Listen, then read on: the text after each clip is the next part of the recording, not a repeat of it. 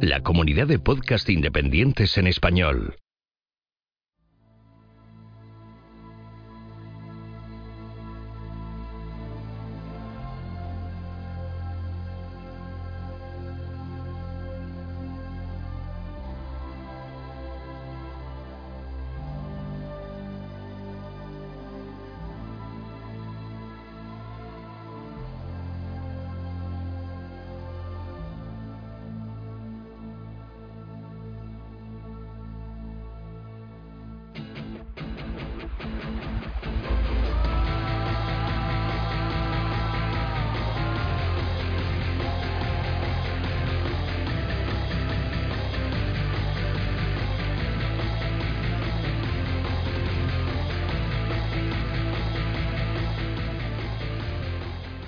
Esto es Istocas, no es Esparta, pero casi. No es Berlín, no es Jena, no es Eilau, no es Königrad y tampoco es Tannenberg. Pero de todos sitios vamos a hablar porque vamos a hablar de Prusia y su particular forma de hacer la guerra. Para hablar de este tema tenemos aquí a Hugo, arroba Hugo A. Canete en Twitter y miembro del de, grupo de estudios de historia militar, gem.es. ¿Qué tal, Hugo? Muy buenas noches y Sierra España, Goyo. Pues nada, ¿qué hacemos? De vuelta. Aquí casi cierra, cierra Prusia. Sierra Prusia. Sierra Brandenburgo. Sí, la verdad es que, mm, joder, a mí lo de Prusia no me deja de admirar, ¿no? Eh, a ver, la forma de hacer la guerra no es con, con casco de pincho, ¿no? El Pickelhaube este. No, es otra forma. Hablamos de otras cosas, pero pero a mí desde que hicimos el de Federico el Grande, el, capítulo ese, no me deja de mirar cómo un pues un reino tan pequeñito pues termina haciendo lo que termina haciendo, ¿no? Y formando, liderando la, la formación de una nación como Alemania, ¿no? Pues eh, a la fuerza Orcan, que dice. Sí, sí. En fin. Bueno, estamos preparados, ¿no? Hugo. Vamos allá. Sí, estamos preparados. Todo este, eh, o sea, mm, la razón de, que vayamos a hablar de esto es, eh, pues, que va a publicarse en castellano un libro eh, de Robert Citino y, pues, que habla de este modo alemán de hacer la guerra, ¿no? Y, y bueno, pues, Hugo, mm, cuéntanos de este libro que, que acaba de salir. Bueno, pues Robert Citino, yo creo que ya lo conocemos de otras ocasiones, es un autor norteamericano, gran, un profesor, gran especialista en historia militar, yo diría que de los mejores del mundo, y es sobre todo un experto en, la guerra alemana. Él, tiene una trilogía de libros sobre la Segunda Guerra Mundial, desde la, la, muerte de la Wehrmacht, la Wehrmacht se retira, el tercero, hasta el final de la guerra, que todavía no se ha publicado en español, y entonces él desarrolla una teoría que es absolutamente original suya y de la que, y de la que está bastante orgulloso porque la incluye en su currículum como autor de la misma, es que ha sido capaz de trazar desde los orígenes de Prusia una serie de características que se repiten una y otra vez en el modo de hacer la guerra alemán, pues desde prácticamente desde final de la guerra de los 30 años hasta, hasta la Segunda Guerra Mundial. Yo no, me he traído, a, decirlo, ¿no? La segunda parte del título, porque es que esta era, vamos, me quedo un poco con la boca abierta.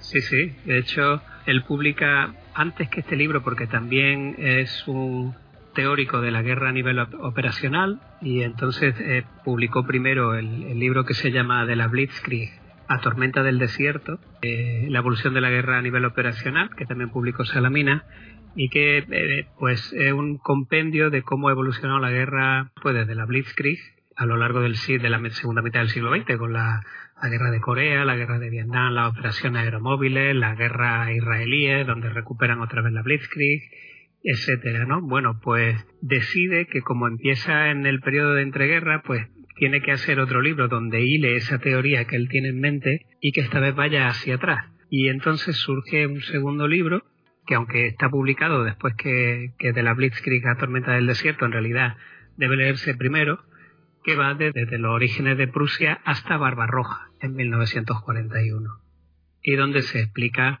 o él trata de trazar cuáles son esos elementos comunes que definen el modo prusiano de hacer la guerra, que es el modo alemán de hacer la guerra. Bueno, pues eh, vamos a. Esto es todo lo que vamos a hablar hoy prácticamente, porque eh, vamos a ir desde los orígenes de Prusia hasta. Nos vamos a ir a la guerra, pues digamos, la, la, la forma de hacer la guerra que has puesto aquí en el guion 3.0. Ya veremos qué es eso. ¿Te parece? vale. ok. Bueno, y también contamos con Tony, arroba Lord en Twitter. ¿Qué tal, Tony? Bueno, aquí, aquí andamos sacándole brillo al casco picudo. Sí, al Piquejaube. al final me, has hecho... Pero en las grandes ocasiones que hoy hay buena compañía.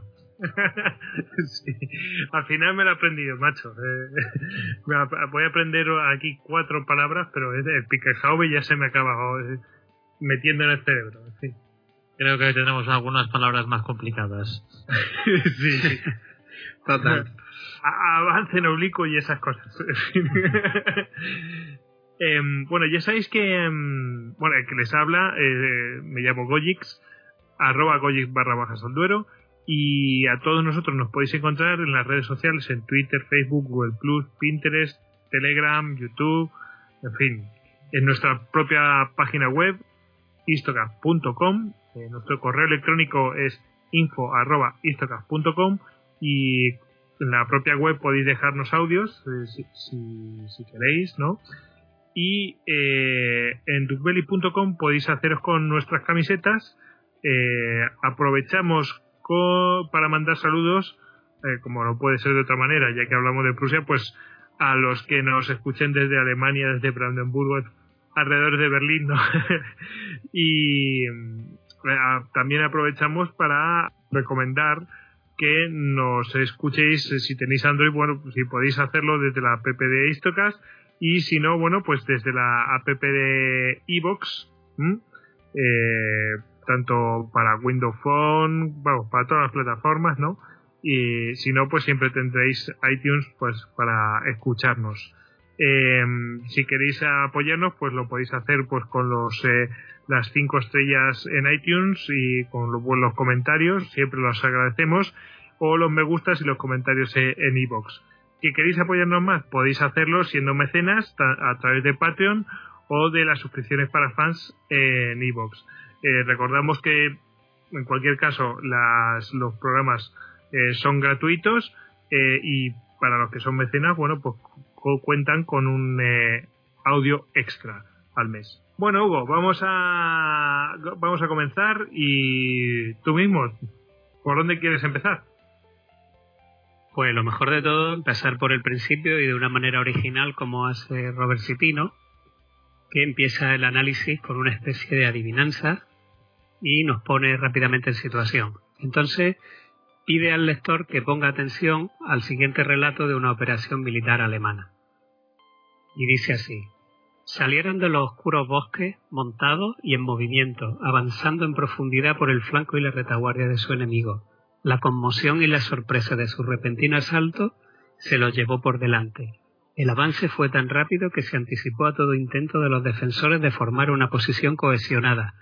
Los atacantes no solo eran más rápidos que sus oponentes, moviéndose en una columna compacta y móvil, eran también más ágiles, más flexibles y mucho más sensible a las órdenes de sus oficiales.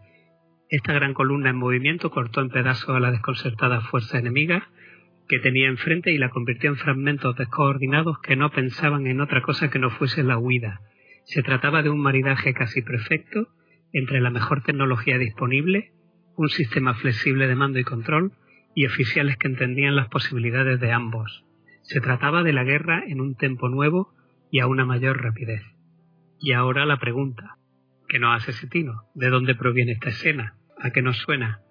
¿Es una descripción de la campaña de Tannenberg de 1914? ¿Quizá una impresionante victoria de los blindados alemanes en el plan amarillo? que fue la invasión de Francia?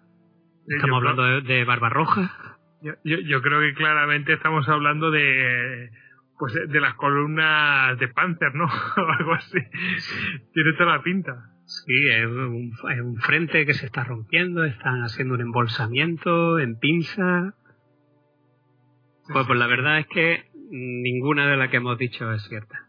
Todas están equivocadas. En realidad, el pasaje anterior describe una acción militar de Federico Guillermo I el Gran Elector de Brandenburgo.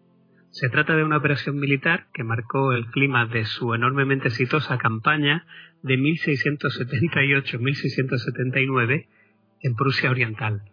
El enemigo derrotado era sueco, nada más y nada menos que sueco, y la fuerza montada que lanzó el devastador ataque móvil y que llevó a cabo la persecución se componía en realidad de trineos tirados por caballos. Ya que siglos antes de que nadie oyese hablar de una maniobra Panzer, hubo un gran avance con trineos, del que también ahora hablaremos después. Pues fíjate, eh, pasan los siglos, pero el concepto ahí estaba. O sea, Exactamente. Lo, lo, único que han hecho es replicarlo y cambiar la tecnología, porque cuando dice lo de la tecnología, con la última tecnología disponible y tal, Claro, yo ahí- creo que lo, lo, lo, lo estaba diciendo. Dice, Ahí claro, tenemos los puntos cero. Claro, ahí Claro. está, lo, que hay en cada momento, ¿no? Claro. Ahí está. Buah, qué grande. Muy buena la adivinanza y, y la verdad es que buen pie para, para lo que se va a venir ahora. ¿Verdad? Em, claro. Claro, lo que aquí habría que decir es, eh, eh, bueno, eh, ¿y de dónde sale pues esta, esta organización, esta mentalidad, esta, no sé, que, ¿qué es lo que le amargaba? Claro, aquí de repente aparece Prusia. ¿Qué hacemos con Prusia? Claro, pues yo creo que después de hablar de Federico Guillermo, el gran elector, lo que tenemos que ponernos en situación y que es Prusia de dónde viene Prusia. Porque Federico Guillermo, el gran elector, eh, no era eh, en realidad prusiano, era brandeburgués. Aunque un- sí era prusiano un poquito porque era duque de Prusia, pero en realidad el estado era Brandenburgo. Entonces, si vamos a recapitular, si Tino dice que hay un modo alemán de hacer la guerra, y que tiene su origen en el reino de Prusia. Así que, ante todo, vamos a ver eso, exactamente qué es Prusia. Tendríamos que remontarnos al Sacro Imperio Romano Germánico y a su mirada de Estado, a saber, pues, toda esta cantidad enorme de electorados, principados, señoríos de tierras eclesiásticas, etcétera. Y los orígenes están en Brandenburgo, que es uno de los electorados del Sacro Imperio, que además de sus territorios propios de los alrededores de Berlín, es decir, de la propia Brandenburgo, pues tenía diversas posiciones, tanto en el Rin, que son conseguidas por alianzas matrimoniales como Cleves y la Marca, o también el Ducado de Prusia, que consigue por matrimonio en 1591 y que está en Polonia, es decir, eh, eh, sería el elector de Brandenburgo en su calidad de duque de Prusia sería un vasallo del rey de Polonia. Esto que en aquel tiempo las cosas eran un poco complicadas, mientras que dentro del imperio era un elector del emperador. Sí, complicado. ¿eh? Sí. Bueno, un, un caso parecido o, o prácticamente casi idéntico eran la- las posesiones que tenía España, por ejemplo Milán o el Franco Condado. En realidad son posesiones donde el rey de España es el caballero feudal de ese territorio, pero que en realidad es un vasallo del emperador porque son territorios formalmente del imperio eh, sacro romano. Bueno, el caso es que si Prusia es un territorio que está dentro de Polonia, en aquel tiempo, ¿cuáles son los orígenes de Prusia? Bueno, pues los orígenes de Prusia se remontan a los caballeros teutónicos, que todos hablemos oído hablar, de la Edad Media. Lo que quizás sea menos conocido es cómo surge el Ducado de Prusia.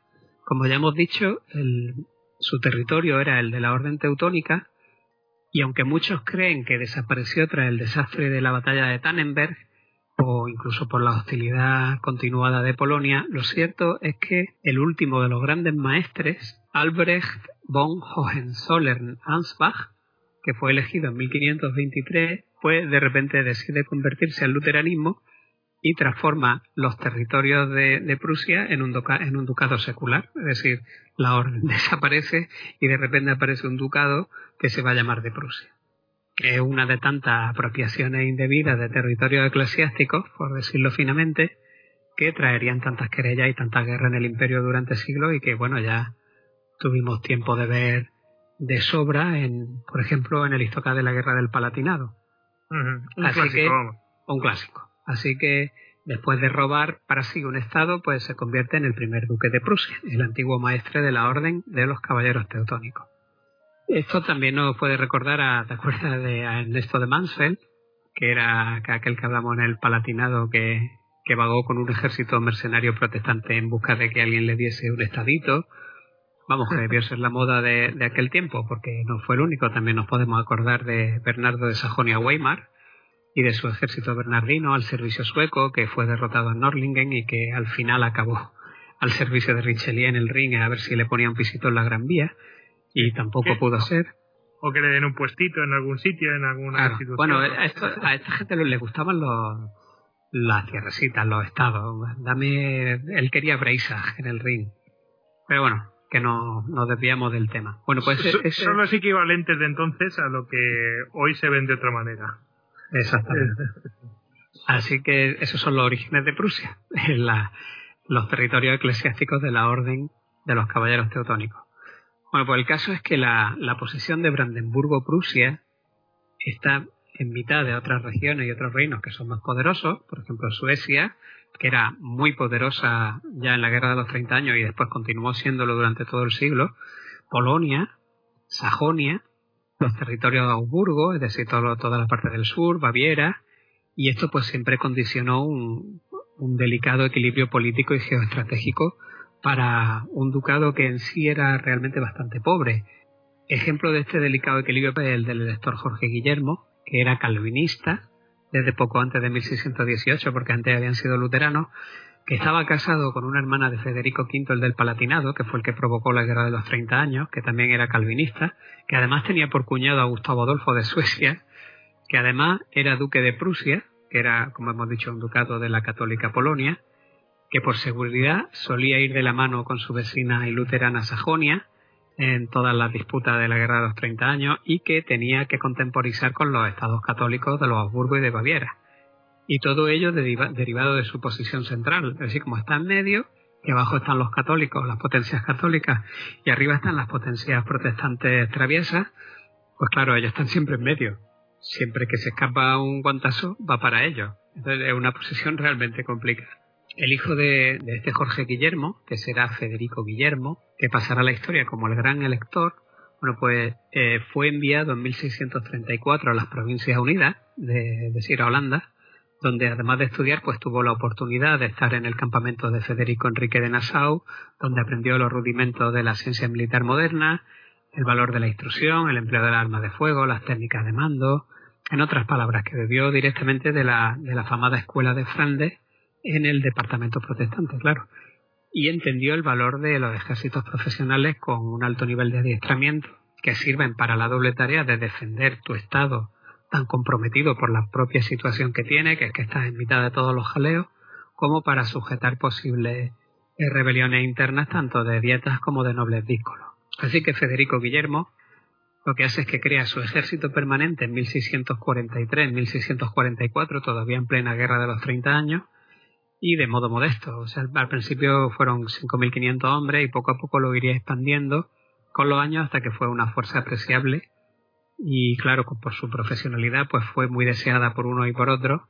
En las guerras que libraron eh, se libraron pues en Europa por la hegemonía principalmente contra el rey Sol Luis XIV y por ejemplo durante la guerra de los nueve años que fue de 1688 a 1697 el gran elector recibió subsidios pues por digamos alquilar su ejército a una tercera parte de, del total de su gasto militar, es decir, consigue ser eh, el que está en medio y se lleva las tortas a tener un ejército que poder alquilar y por tanto pasa a ser deseado por uno y por otros para que le presten su ejército.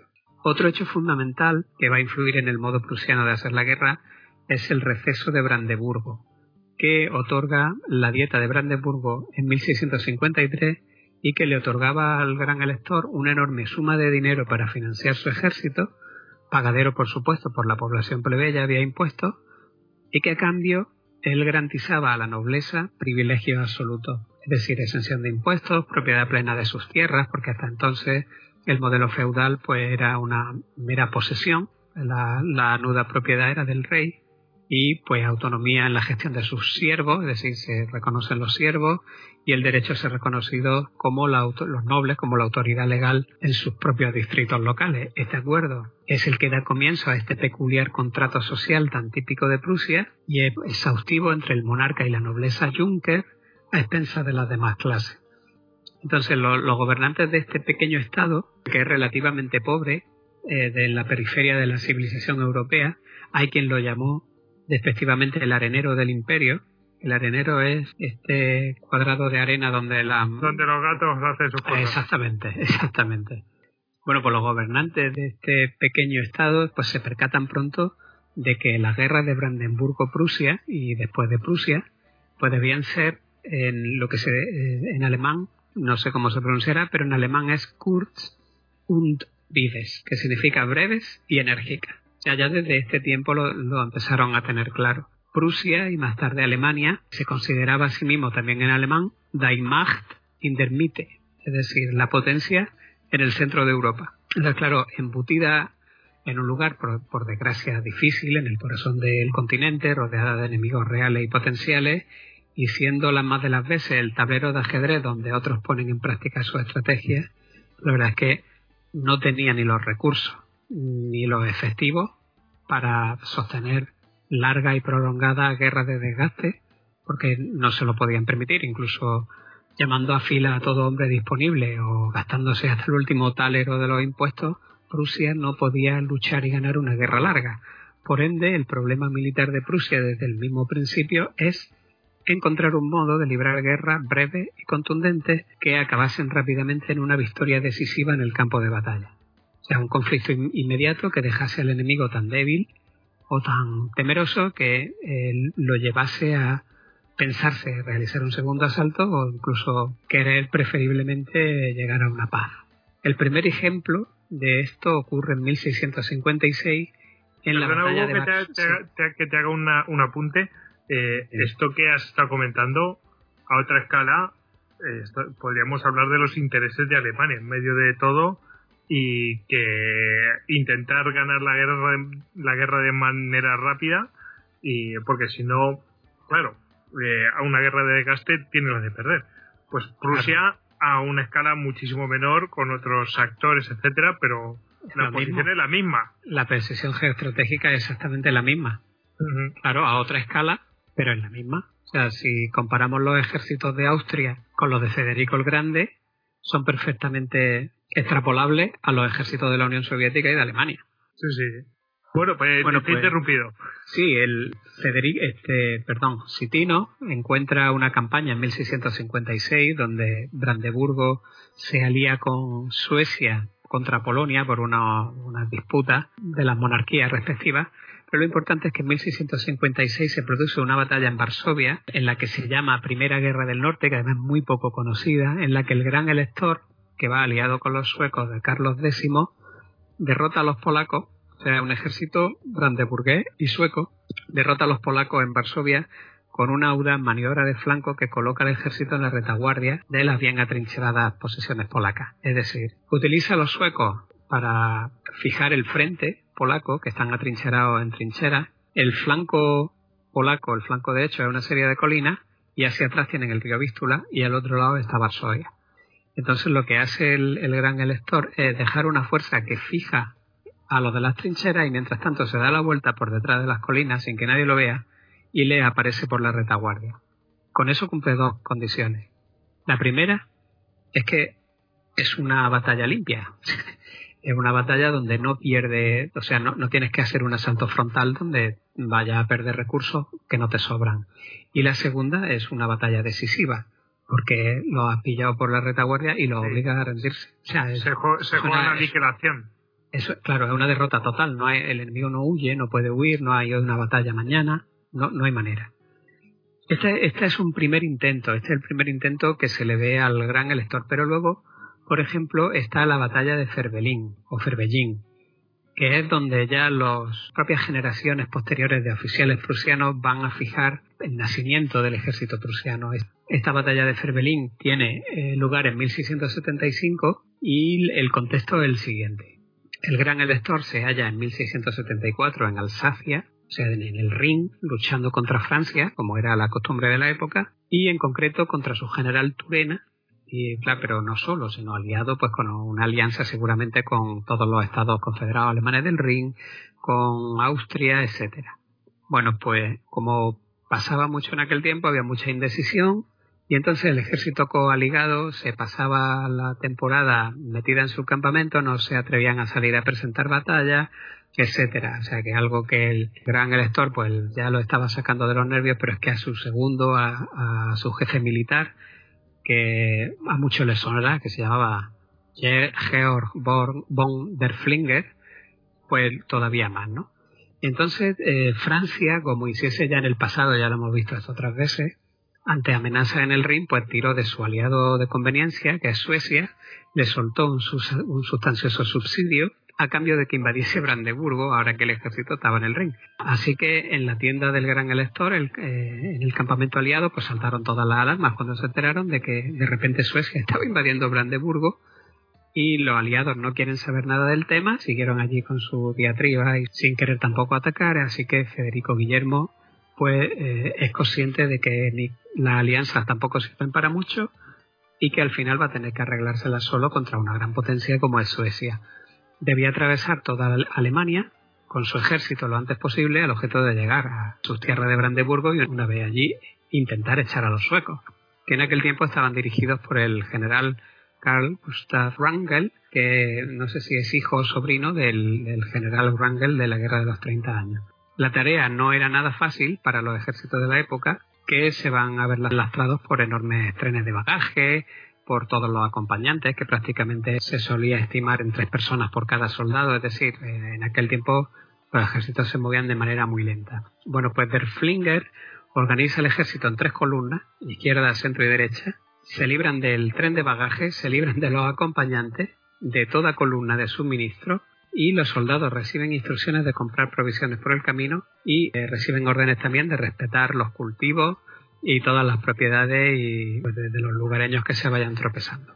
Así, de esta manera, esas tres columnas empiezan a avanzar por Alemania a toda velocidad en el bosque de Turingia, que es una gran barrera montañosa y boscosa que hay en mitad. La infantería del centro se ve obligada a dividirse en tres columnas además, con lo cual ya tenemos a cinco columnas que están marchando a toda velocidad hacia Brandeburgo y bueno, pues esto hace que el, ejército avanzase en un frente de 120 kilómetros de anchura, lo que hizo que fuese clave la organización del mando y control de las distintas unidades. Es decir, eh, para que esto funcionase tenía que estar muy bien engrasado y estaba integrado por un servicio de mensajeros a caballo que daban novedades a diario y a veces incluso cada hora a los distintos puestos de mando y gracias a eso el ejército llega coordinado, hace una gran marcha, la infantería se queda un poco atrás normal, la caballería llega antes, pero bueno, así, de esa manera, hacen 18 kilómetros diarios y en apenas 12 días, pues han cubierto 250 kilómetros sin que los suecos se enteren.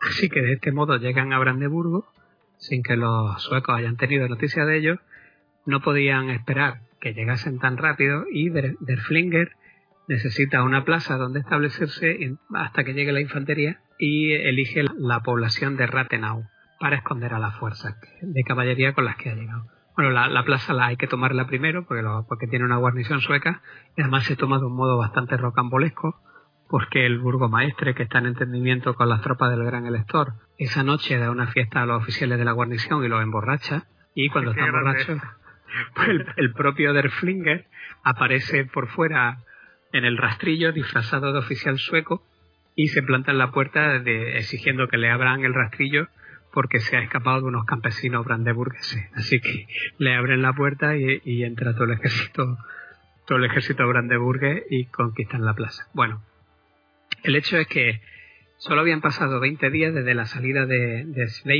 en el ring y la infantería todavía no había llegado. Pero Der Flinger decide que no hay ni un minuto que perder y que aunque la infantería no llegue, él va a tirar para adelante. El gran elector y Flinger escogen enemigo al que atacar, están viendo un poco cuál es el despliegue sueco y detectan a una columna de 11.000 hombres que se está retirando hacia el norte. Entonces envían a una partida de caballería de 100 jinetes que va de la región, encuentran un puente por el que tiene que pasar esa columna sueca y lo destruyen. Y al mismo tiempo, cuando llega la fuerza sueca, o sea, la fuerza sueca llega, se encuentra el puente roto, tienen que detenerse hasta que pues sus ingenieros intenten otra vez reconstruirlo y mientras tanto Derflinger ha mandado a, una fuerza de 1500 jinetes de, la, de su caballería de Brandenburgo que va a las órdenes del príncipe de, de Hesse-Homburg para que tantee a la fuerza sueca. Bueno, el, el caso es que el, el príncipe de Hesse-Homburg cuando llega con los 1500 jinetes y ve que los suecos no tienen no tienen escapatoria, es decir, el puente está roto y tienen la espalda contra el río, pues ni ni perezoso se tira a la carga contra la posición sueca. sí, 1500 jinetes brandeburgueses contra 11.000 suecos. Claro, esto es un poco suicida. Esto es un acto de casi acto de aparición esa agresividad desmedida que será tan característica del modo alemán de hacer la guerra y contraviniendo las órdenes, algo que también será muy característico en el futuro y que ya lo veremos, pues se lanza sin pensarlo contra el ejército sueco. Así que cuando llegan los mensajeros al campamento con la noticia, el gran elector y, de, y Flinger se ponen en marcha de inmediato con el resto de la caballería, que eran unas 6.500 jinetes, y al llegar, pues resulta que, claro, estos 1.500 jinetes con su ataque, con su escaramuza, han logrado fijar al ejército sueco no lo han dejado ni tratar de vadear ni nada. Está, claro, están luchando porque, no, porque son como moscas cojoneras, con perdón. Y entonces, claro, le da tiempo llegar a Federico Guillermo con el resto de, de, la caballería y con la artillería, además con suficiente tiempo como para observar cómo está el planteado el campo de batalla. Y entonces eh, ordena poner la artillería en un flanco, en unas colinas que hay que los suecos no han mandado guarnecer y a quemarropa desde el flanco pues destroza a los suecos con la artillería y estos finalmente se, se tienen que rendir. Con lo cual resulta que con apenas la caballería de su ejército, no, ni siquiera había llegado la infantería, Federico Guillermo derrota a una columna de 11.000 suecos que era la potencia militar de la época junto con Francia, pero que bueno, que de antiguo, desde hacía unas decenas de años, venía siendo la potencia militar de Europa. Así que bueno, pues Federico Guillermo esa mañana se había levantado, pues siendo eso, la pieza útil del juego de, pues de, la estrategia europea, y por la tarde, después de la, de, la victoria sobre los suecos, pues era una potencia militar. Madre mía, no está mal, ¿eh? Está mal. Así que bueno. eso es una carta de presentación buenísima. Oye, mira, he hecho esto con los suecos. y además de esa manera, ¿eh? Sí, sí. Es que se lo ha cargado con, con una fuerza de 7.000 jinetes y unos cuantos cañones. Sí, sí. Bueno, bueno. Bueno, pues aunque esto a primera vista pueda parecer una batalla menor, porque en realidad, bueno, tampoco estamos viendo aquí que esto sea Breitenfeld ni nada de eso, pero esconde buena parte de la esencia genética del modo prusiano de hacer la guerra, es decir, una marcha fulgurante, un brillante ejercicio del mando y control, una agresividad desmedida independencia en el mando, incumplimiento de órdenes, es decir, ya tendremos ocasión de verlo sobradamente, pero esto lo vamos a estar viendo cómo se repite una y otra vez hasta que lleguemos a la versión 3.0. Como hemos adelantado al principio, otra de las figuras icónicas de las generaciones de oficiales de Estado Mayor prusiano posteriores fue la relativamente desconocida marcha en trineo o Schlittenfahrt que con la que hemos abierto el programa, que es 1678 y 1679. Todo empezó con una invasión por sorpresa del Ducado de Prusia en, diciembre de 1678 por parte de una fuerza de 12.000 suecos. La operación pilla al elector desprevenido porque estaba en otro sitio. Además, tengamos en cuenta que Brandenburgo y Prusia no están en el mismo sitio. Es decir, Prusia está mucho más alejada al este. Eh, el elector estaba en, en Brandenburgo y en Prusia solamente había un contingente de 2.500 hombres. Así que en cuanto le llega la noticia, el gran elector parte de inmediato con 9.000 hombres desde Stettin, que es lo que logra reunir rápidamente, el 1 de enero de 1679, y esa misma tarde ya había recorrido 55 kilómetros. Al día siguiente cubrió 35 más, y al tercer día pone Sitino que recorrió 80 kilómetros. Yo creo que eso debe ser una errata, pero bueno, seguro que fueron bastantes. La noticia de la llegada del elector hace que los suecos comiencen la retirada, puesto que en realidad se trataba de una maniobra de diversión. Los 2.500 hombres que había en Prusia inician la persecución de inmediato de esa fuerza sueca que empieza a retirarse hacia el norte, hacia los países bálticos, y el gran elector tuvo más claro que nunca que pese a lo que a lo lejos que estaba todavía de esa fuerza que ya había empezado a retirarse, tenía que cortarles la retirada. O sea, fíjate Fíjate ya lo, que se mueve en las cabezas de esta gente, ¿eh? Les tengo que cortar la retirada, es decir, me tengo que poner en su retaguardia. Esto es una constante. Así que envía mensajeros a Königsberg para que a su llegada estuviesen listos 1.200 trineos grandes tirados por caballos y provisiones para ocho días, a los que debían unirse además pues más trineos que había conseguido en Marienweather. Las marchas en trineo son absolutamente de vértigo. Eh, por ejemplo, el 25 de enero hace 60 kilómetros.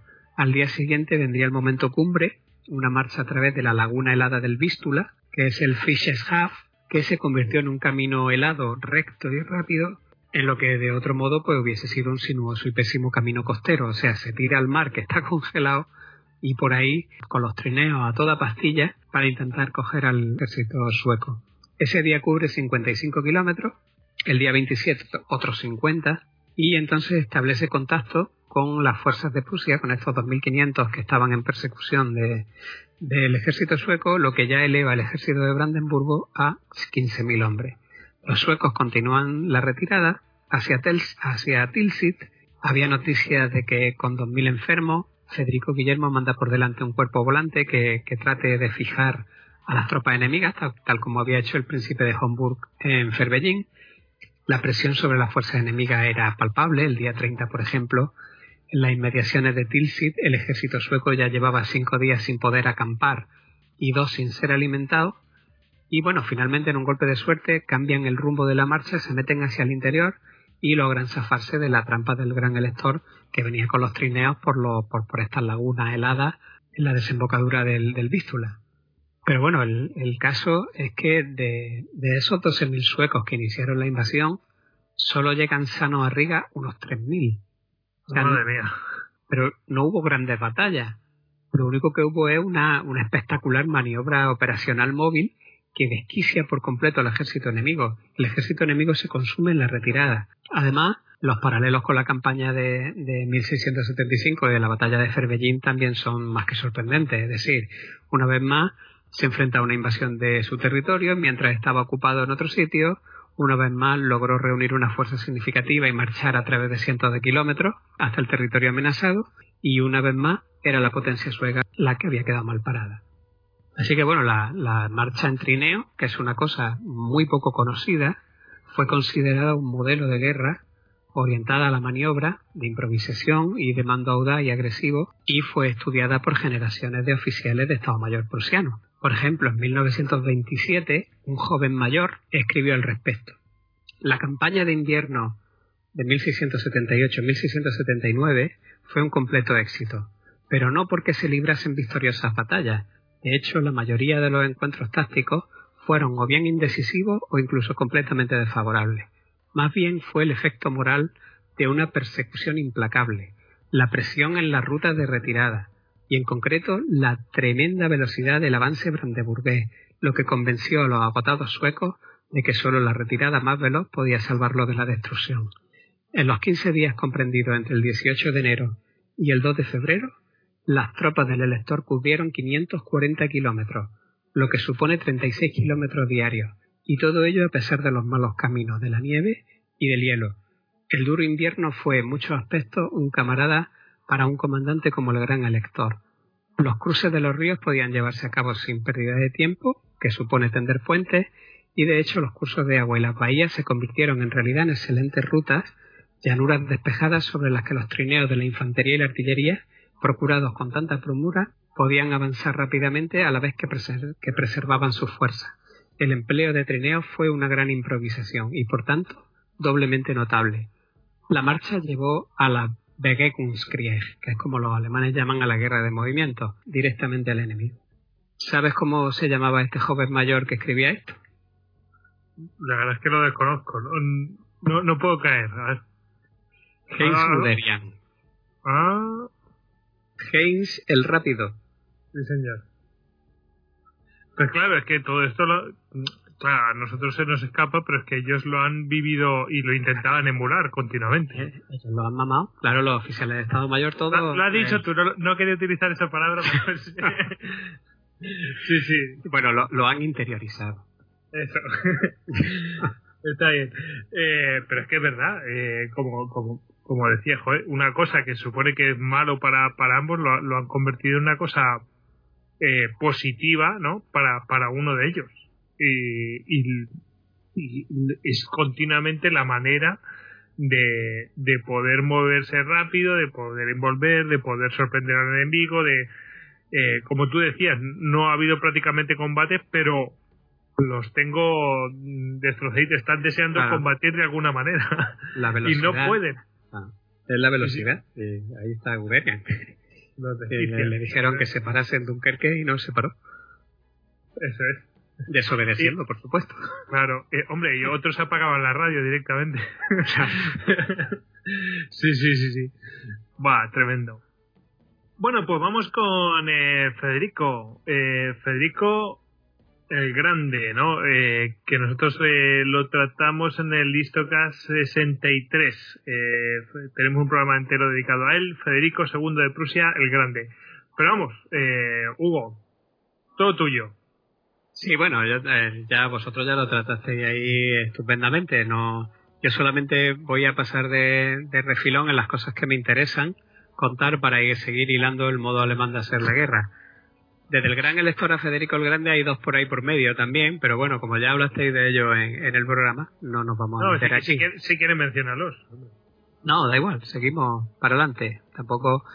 El, el caso es que el, con el tiempo Brandenburgo-Prusia se va a convertir en el reino de Prusia.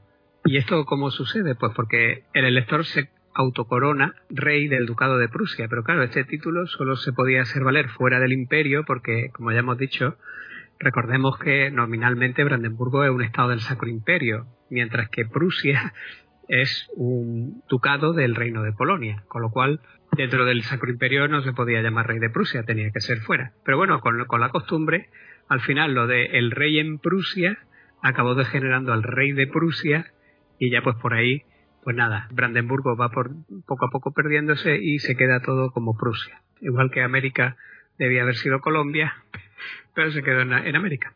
El siguiente personaje que de entidad, ya hemos dicho que vamos a hablar, es Federico el Grande, rey de Prusia, del que ya hay un magnífico histocast, donde lo borda Tony. Y bueno, en el libro de Sitino trata en profundidad toda la época de Federico el Grande, con todas sus batallas, tanto los tropiezos iniciales como sus grandes batallas de la Guerra de los Siete Años, y también su aportación, por supuesto, a la creación de la doctrina militar, con sus innumerables instrucciones específicas, para las distintas armas, algo que era bastante novedoso para la época, la recopilación de un cuerpo formal de, de principios, procedimientos, todo pues compartido y basado en la experiencia, y si hubiese que destilar un concepto de todo este cuerpo, pues ese sería el de la agresividad. Todo el ejército fue programado para tener un enfoque de batalla agresivo y ofensivo. empieza a fijarse el código genético, perdón, el código genético de la escuela militar prusiana. Además, Recuperando viejas tácticas gustavianas, Federico recupera los cañones regimentales, de los que ya hablamos también en otro estocas, y destinó dos a cada regimiento, con lo cual no es nada nuevo, porque es lo que había destinado Gustavo Adolfo a sus brigadas, y aunque hubo veteranos todavía en ese tiempo que se quejaron del poco poder de pegada para enfrentarse a la artillería enemiga, pues Federico lo que tenía en mente era un concepto mucho más claro, que era incrementar la potencia de fuego en el punto de contacto. Esto así dicho podría parecer meramente descriptivo, pero su trascendencia es mucho más profunda de lo que parece, porque y si en lugar de decir eh, incrementar la potencia de fuego en el punto de contacto decimos Schwerpunkt o punto de máximo esfuerzo, pues hombre, no es exactamente lo mismo, pero son primos hermanos.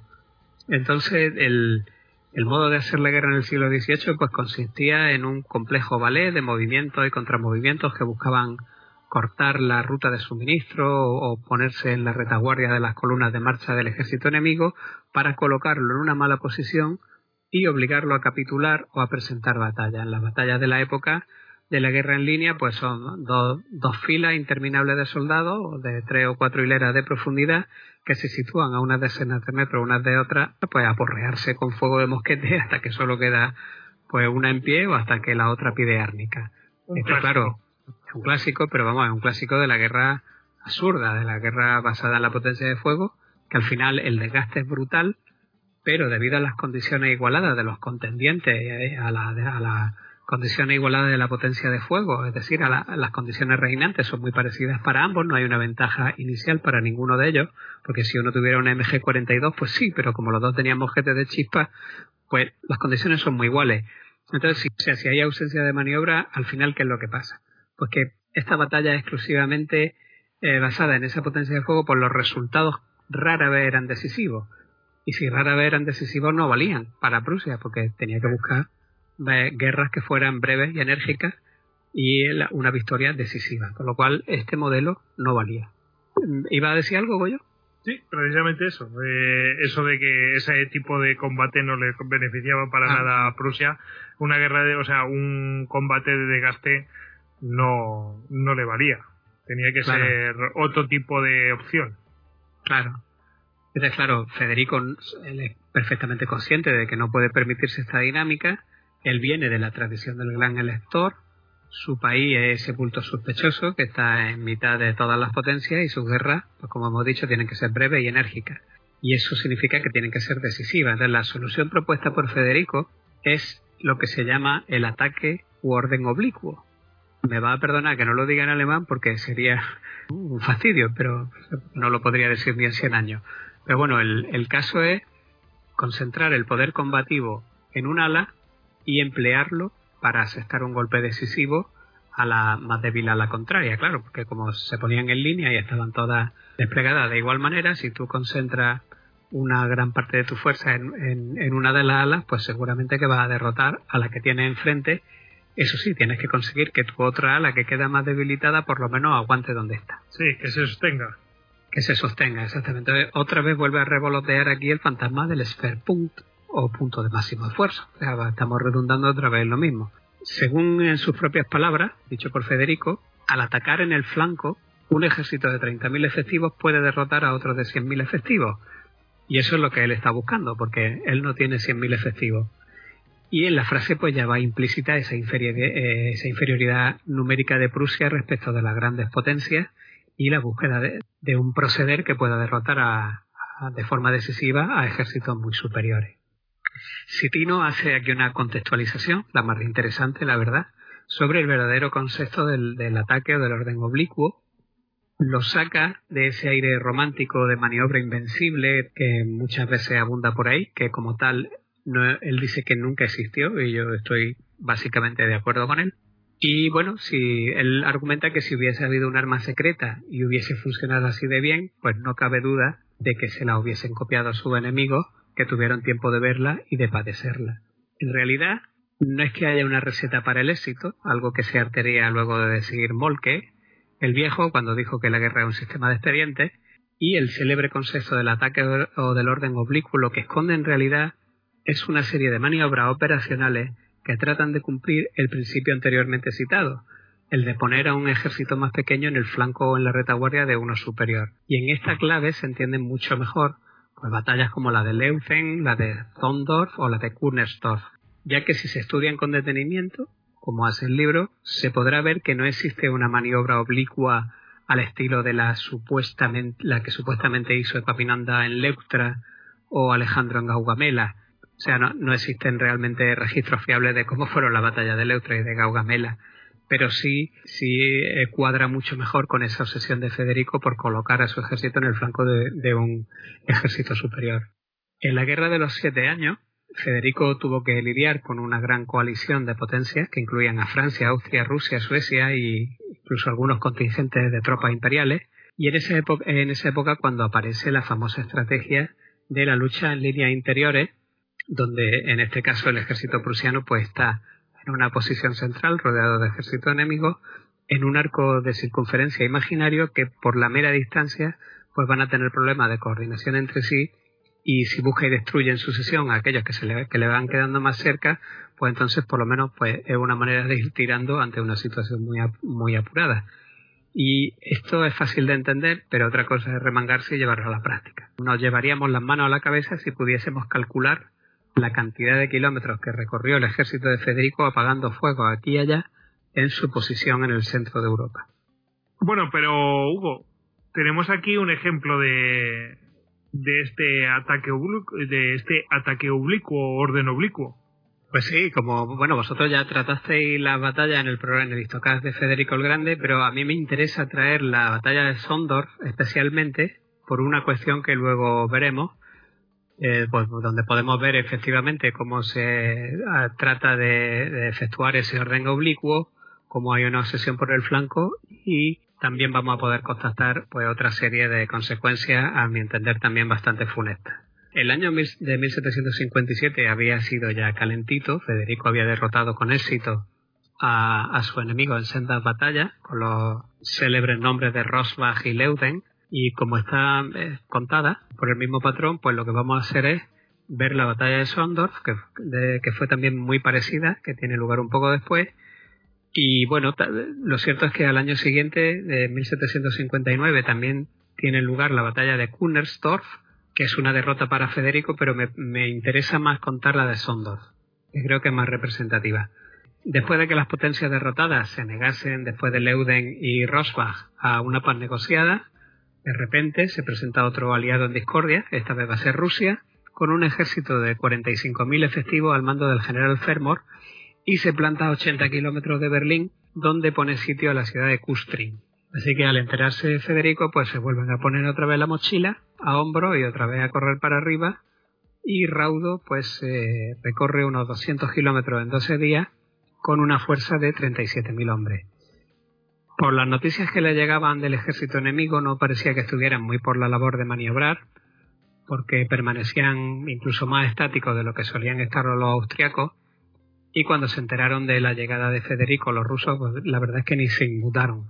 Levantaron el sitio de Kustrin y se apresuraron a formar eh, del modo más ortodoxo para la batalla de su tiempo. Y el rey prusiano, por su parte, pues eh, está, como solía poco antes de la batalla, pues devanándose los sesos para ver de qué manera va a mover su línea para buscarles posteriormente, efectivamente, el flanco. Según los informes del general ruso de Fermor, los prusianos llegaban por el norte y el oeste, así que él pone a su ejército en formación de combate, es decir, en línea, orientado hacia el norte en las inmediaciones de la localidad de Sondorf, el 24 de agosto de 1758. Aunque el campo de batalla parecía un terreno relativamente llano, lo cierto es que en realidad era muy accidentado, con montículos, repliegues, hondonadas, y había tres grandes barrancos con una profundidad de hasta 10 y 15 metros, que atravesaban la llanura y que corrían de eh, noroeste a sureste, que eran el Sabergrund, el Kalgengrund y el Langergrund.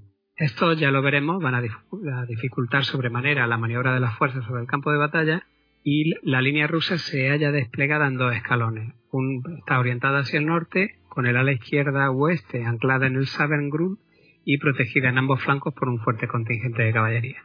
Así que, con la flexibilidad que venía siendo ya característica, pues dicen que Federico se le ocurre el plan de batalla mientras cruzaba el Oder. Esto puede ser algo de mística, pero bueno, la realidad es que siempre se le ocurría algo poco antes de entrar en batalla.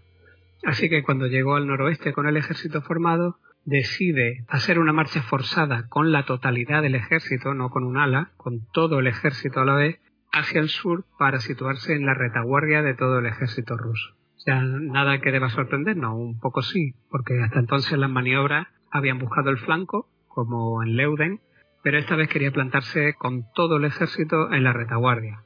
Así que bueno, también como en Leuden, Federico contaba con la ventaja del terreno, ya que había unas ondulaciones que supuestamente podrían ocultar la maniobra al enemigo, y con ello pues se pone mano a la obra. Justo en ese momento tiene lugar un hecho singular, que la verdad es que es bastante curioso y es muy significativo de esta obsesión prusiana que hay por la batalla decisiva en el trayecto, en este trayecto de flanqueo que van por detrás de unas colinas tratando de que no lo vean los rusos, pues en esta macromarcha de flanco se tropiezan con un, en una aldea con todo el bagaje ruso. Es decir, de haberlo tomado, pues hubieran obligado a Fermor a retirarse apresuradamente y ya está, y no hubiera habido más. Pero claro, esa no es una victoria decisiva. Eso es un bueno ya, pues hasta luego, ya si mañana, ya si eso nos vemos. Y claro, eso no es lo que estaba buscando el, el código genético de la guerra prusiana. Así que había que intentar por todos los medios aniquilar al enemigo en cada ocasión que se presentase y por tanto pues pasaron de largo del bagaje y continuaron buscándole la retaguardia a Fermor. Cuando el ejército prusiano hubo rebasado la posesión rusa, Federico, como solía ser siempre, realiza una inspección ocular desde un monte cercano y, para su desgracia, descubre que toda la maniobra ha fracasado al observar la línea rusa, pues ve que ahora está orientada hacia el sur, es decir, los, cosacos de Fermor le habían ido informando puntualmente de la posición del ejército prusiano, por lo que tras unos cuantos reportes no le cupo la menor duda al general ruso de que Federico le estaba haciendo la 480, estaba, estaba intentando flanquearlo.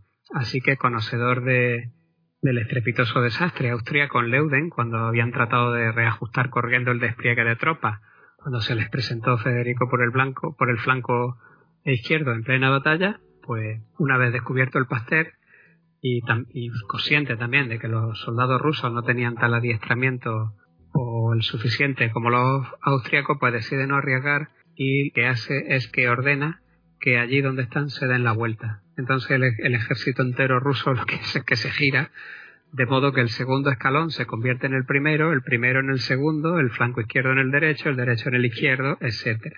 Es una, es una maniobra que llevó eh, varios minutos y entonces cuando Federico abre el catalejo y mira, pues se encuentra a todo el ejército eh, ruso mirando hacia él. ¿Y entonces ahora qué? Simplemente orientado, no, no tuvo que pivotar ni rotar. Nada, ni nada. Ah, Simplemente lo, lo, orientó y fuera. Claro, dijo, señores, Bueno, eh, la vuelta. Pero claro, si, si uno cuenta con, con gente como los cosacos, con una caballería que, que, bueno, pues está informando y todo eso, pues es que es posible que te pillen. Claro, pero a sí, sí. No, en ese aspecto la, el gran papel de la caballería ligera cosaca informando de los movimientos, que creo que no pues es su especialidad y su razón de ser. Y como el hecho de que lo- el sistema de batalla de esa época tan lineal que nos parecería tan estricto, tan así, pues bueno, simplemente requiere pues que un pequeño giro y ya las piezas pueden estar de nuevo en el tablero. Claro, y el, el hecho es que, bueno, ¿y ahora que me han pillado? ¿Y ahora qué? Claro, a- Ese- ahora que está en mala situación eres tú. ¿Ahora, ahora? ¿Y ahora qué hacemos? Claro, eh, pues otro rasgo también muy prusiano y muy alemán es el pensar, pues si no es una de una forma, pues, va, pues era de otra. O como dirían los castillos de perdido al río. Así que las columnas de marcha pues eh, fueron formando en línea para eh, realizar un ataque frontal. si no me ha salido la maravillosa maniobra, pues ahora a lo más bruto posible, ¿no? Aquí no hay términos medios. Así que eh, decide hacer, Federico decide atacar frontalmente. El despliegue es el siguiente. Va a haber una vanguardia de infantería que está girada a la izquierda, es decir, no va a estar en el centro, sino que está un poco des- desplazada a la izquierda, pero es una vanguardia de infantería que está a las órdenes de Manteufel. Bueno, esto, lo de los apellidos, nos van a venir sonando en toda la guerra hasta 1945 porque son los mismos. Creo que deben ser padres, hijos, nietos, bisnietos y tataranietos. Bueno, pues tenemos ahí hacia la izquierda la infantería de, Manfeu- Manteufel en un primer escalón. Luego viene la, la línea de infantería de verdad en el centro, que a la izquierda va a tener al general Canitz con nueve batallones y a la derecha, el centro y derecha, a la otra parte de la infantería que está a las órdenes del general Dona con 11 batallones. Detrás de ellos va a haber un segundo escalón más delgado de 10 batallones al mando del general Forcade y luego tenemos 27 escuadrones de caballería del general Schorlemer que, permanecen en el flanco derecho que está abierto, no hay nada contra que anclarlo y otros 36 batallones de caballería que están a la orden del general Seydlitz que forman el flanco o el ala izquierda de todo el ejército prusiano y que tiene una particularidad que es que está al otro lado del barranco, del Sabengrund. Con lo cual tenemos a la caballería prusiana al otro lado de un pedazo de barranco de 15 metros de longitud, o sea, de, profundidad, con lo cual, si en algún momento tiene que entrar en batalla, pues eh, lo primero que va a tener que hacer es intentar cruzarlo, porque si no, no hay manera. Luego, por último, hay unos 20 escuadrones que forman el cuerpo de reserva y que están detrás de la ala izquierda. La artillería, como siempre, pues la desplegan en primera línea y a intentar batir lo más posible las líneas rusas. El despliegue ruso pues era muy convencional. 16 batallones del ala derecha se hallaban en el, en- entre el Sabergrund y el, Gal, el Galgengrund.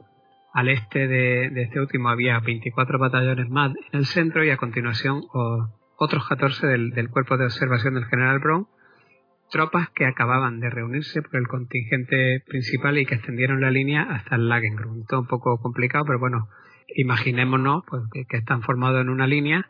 Eso sí, lo importante del dispositivo ruso es que la infantería del centro está formando una V invertida, una ligera V invertida, con el vértice en el centro y las dos alas de infantería un poco sobresalidas. Pues ante la imposibilidad de flanquear la posición, pues Federico decide realizar este ataque frontal contra el ala derecha rusa, es decir, con el ala izquierda prusiana, y por tanto ordena a Manteufel que avance con esa vanguardia de infantería. Manteufel sabe que a, la, su derecha va a ir el general Canitz unos 500 metros retrasado porque él está formando la vanguardia y que al otro lado de Canis va a estar Dona con, todo el centro de la infantería hasta que llegamos al flanco derecho donde está la caballería. Bueno, pues el ataque frontal es una maniobra muy sencilla, Esto yo creo que es la más sencilla de todas, y sin embargo todo empieza a salir mal desde el principio. Manteufel avanza por su sitio con el barranco a la izquierda, que era su referencia, pero Canis, que debía ir a su derecha y unos 500 pasos retrasado, con todo el humo que hay, con toda la polvareda, se desvía hacia la derecha y además con la prisa, porque se encuentra en un bosque en medio, eh, con la prisa de sortearlo, resulta que se pone a la misma altura que Manteufel, pero al otro lado del bosque, con lo cual se abre una brecha en la línea prusiana bestial, porque lo que había hecho Canitz era pegarse a Dona por intentar eh, sortear ese bosque por el lado derecho en vez de por el lado izquierdo, con lo cual Manteufel se queda avanzando y totalmente con los flancos abiertos. Claro, cual en cuanto los rusos se dan cuenta de eso, lanzan corriendo a la infantería y además lanzan corriendo a la caballería que pasa por entre los infantes rusos y carga corriendo contra Manteufel. Y bueno, pues la verdad es que está a punto de venirse todo al suelo. Además, Kanitz está avanzando, ya sale del bosque, está avanzando y se tropieza de repente con el centro de la infantería rusa, que hemos dicho que, que está formando una V invertida y por tanto se ve sometido a un fuego cruzado que es tan demoledor pues que está prácticamente a punto de desmoronarse.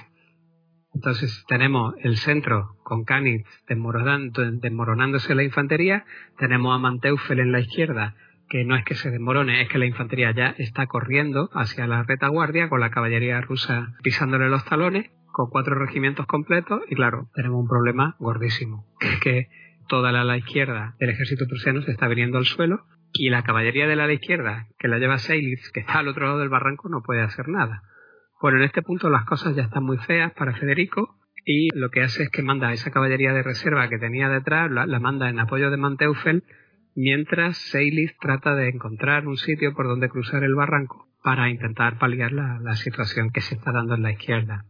El problema es que, claro, Seilitz tiene que encontrar ese punto en el barranco y ese contratiempo pues va a llevar su tiempo. Al final encuentra un paso, solamente uno, y ante el apremio pues organiza rápidamente a seis regimientos de caballería en hilera, en tres columnas, y uno detrás de otro los pasa por el mismo sitio y entra directamente en el campo de batalla con los regimientos formados en columnas, con la suerte de que el humo lo tapa y con la suerte también de que cuando llega al campo de batalla la caballería rusa ha pasado y entonces se lo están en su retaguardia, con lo cual se lo tienen que cargar contra ellos. Y eso va a salvar todo el a la izquierda de, del dispositivo prusiano, porque ya los infantes de Manteufel en Sondorf, que, que está la aldea detrás, logran pararse, la cosa se calma y logran estabilizar un poco todo el estropicio que se había formado.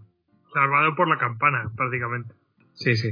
Así que, bueno, está en esta actuación de Seilitz, pues podemos ver también otro ejemplo de lo que posteriormente se darían llamar la Auftragtaktik, pero que Sitino prefiere denominar independencia del mando. Se dice que, aunque esto quizás sea apócrifo, pero bueno, se dice que el rey apremió a Seilitz a cruzar el barranco varias veces y que la orden del último mensajero iba ya cargada de amenazas altisonantes si no se ponía en marcha de inmediato.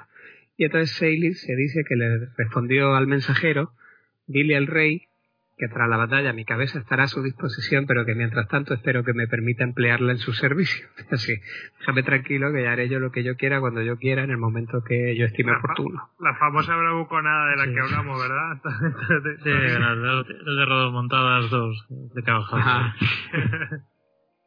bueno, pues Seilis cumplió la orden del rey, pero bueno, lo hizo en sus propios términos y a su propio modo. Y esa es concretamente una de las prerrogativas principales de los nobles en el peculiar contrato social del que ya hemos hablado antes, en la época del gran elector y de, la vieja Brandenburgo-Prusia. Es decir, también fue el caso del príncipe de Homburg en Ferbellín, como hemos visto antes, y lo será de innumerables militares prusianos en las guerras napoleónicas, en las guerras con Austria, en la guerra franco-prusiana, en las dos guerras mundiales y en, y en todo. Ya, ya tendremos tiempo ahora posteriormente de verlo.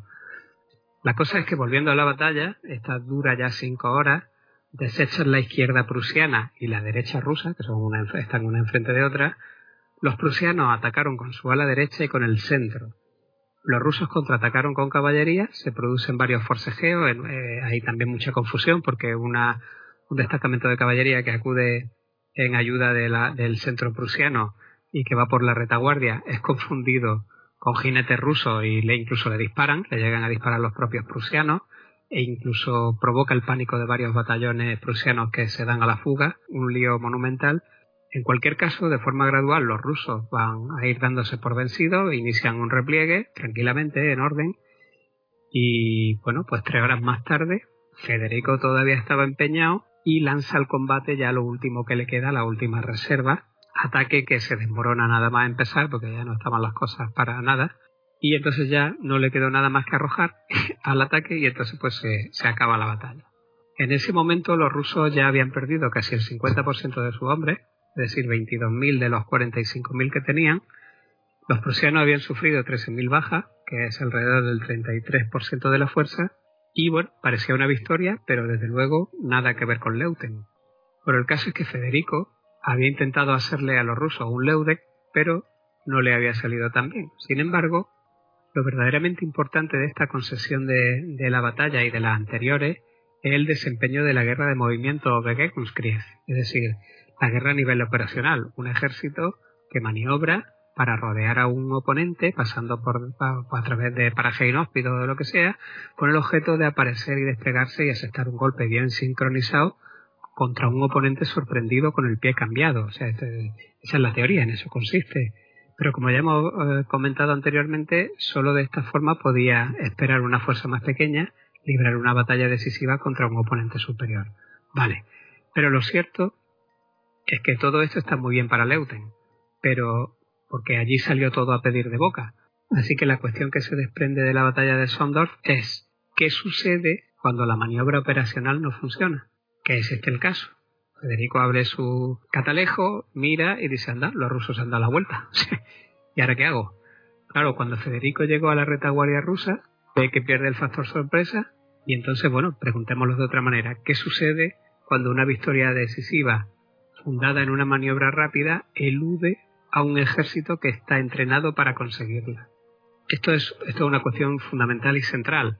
O sea, cuando te han pillado el truco y no te ha salido, ¿ahora qué haces? Sí, ¿qué haces? Te, quedas con, te quedas con el culo al aire. ¿Ahora qué pasa? Claro. Se trata de una pregunta que reviste una gran importancia en el modo alemán posterior de hacer la guerra. Y la respuesta de Federico en Sondor, la verdad es que no es nada alentadora. Luchó literalmente hasta el último hombre y hasta la última granada. O sea, dejando atrás un campo empapado en sangre para luego tener la, la osadía, además de afirmar, por primera vez mis tropas me han decepcionado. Sí. No, cuando en realidad, mm, a ver, tú has intentado seguir todo lo que, pues, esta, esto que llevan grabado en sangre los prusianos, pero realmente después no has eh, cumplido con esos preceptos, ¿no? Que, que se han visto durante todo este tiempo como hemos ido comunicando. Es decir, pero lo importante... Eh, te has embarcado en una batalla mm, bueno, tú te pues puedes más arriesgar. convencional, más convencional. ¿no? Claro, exactamente, pero ¿cuál es tu reacción? O sea, tu reacción cuando no te ha salido es una reacción brutal. O sea, esto suena de algo. Gente que hace maniobras brillantísimas, cuando ve que las cosas no van bien, siguen y siguen y siguen y siguen hasta el último hombre, la última pieza de equipo, la última bala, os va sonando. Barbarroja, la operación de Kiev, en la que hablamos el año pasado, el ni un paso atrás de Hitler en Moscú, echarle la culpa de todo a, a los pobres Pero- soldados. pero más más de o sea no tanto por parte de los eh, oficiales a cargo de las operaciones sino más por, por las altas instancias vamos Claro, el alto mando, claro. O sea, es, es como, no sé, vamos una, como una persona en concreto hago una guerra que es muy brillante, pero como algo me salga mal, pierdo el norte. sí sí sí Pero vamos. los genios tienen un mal día. Sí sí pero bueno, que el, eh, en ese caso o sea yo la diferencia que le puedo ver en ese caso es que bueno el que estaba a cargo de la operación era era Federico En el caso de la Segunda Guerra Mundial, los que están a cargo de la operación son otros. eh, y esos ven cuál es la situación en el terreno y ven que, oye, que no, que esto es mejor que no, pero desde arriba le dicen, no, no, tienes que seguir porque, por, o sea, se empecinan, ¿no? La palabra, se empecinan. Claro. Bueno, de hecho va a pasar en Kunersdorf. No nos vamos a ver aquí la batalla porque ya que nos eternizamos, pero en Kunersdorf, Seydlitz le dice directamente a Federico dónde va. No siga atacando que nos vamos a quedar sin caballería. Y quería Federico atacar a la artillería rusa. Al final es una batalla que acaban perdiendo y también de la misma forma. O sea, no, no les sale ese, ese, esa maniobra de flanqueo tan peculiar y entonces como ya no le ha salido, pues ahora es a machacar al ejército, a, tirarlo en asaltos frontales hasta que no quede nadie. Y bueno, ya en Kundersdorf la pierde, esa batalla sí que la pierde. Sondorf mm. todavía es un empate técnico, una victoria táctica, pero Kundersdorf es una derrota. Bueno, bueno, pues eh, no sé si quieres comentar algo más de este de, este, de esta batalla pero no pasamos si creéis la verdad es que eh, es eso es pero mira hasta ahora ha estado todo eh, como muy bien no eh, pues oye mira este método de flanqueo qué bien pero y si no te sales si te pillan si ya te mm. conocen que eh, qué pasa bueno pues vamos a seguir adelante a ver qué pasa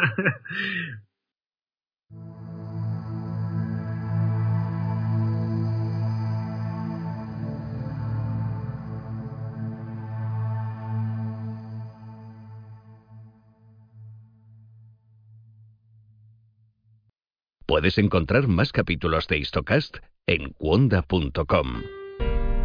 Y además, My fellow Americans, los hilos de Washington. People of Catalonia would stay with Spain. I think it would be foolish not to. Y hoy tienen la desvergüenza de volverme a preguntar que cuáles son sus necesidades, alcaldesa. To say, get that son of a bitch off the field right now. Saludos, les habla Dori Toribio desde la Casa Blanca. Vamos a resumir en los próximos minutos qué ha pasado en Washington en la última semana. Cuonda, la comunidad de podcast independientes en español.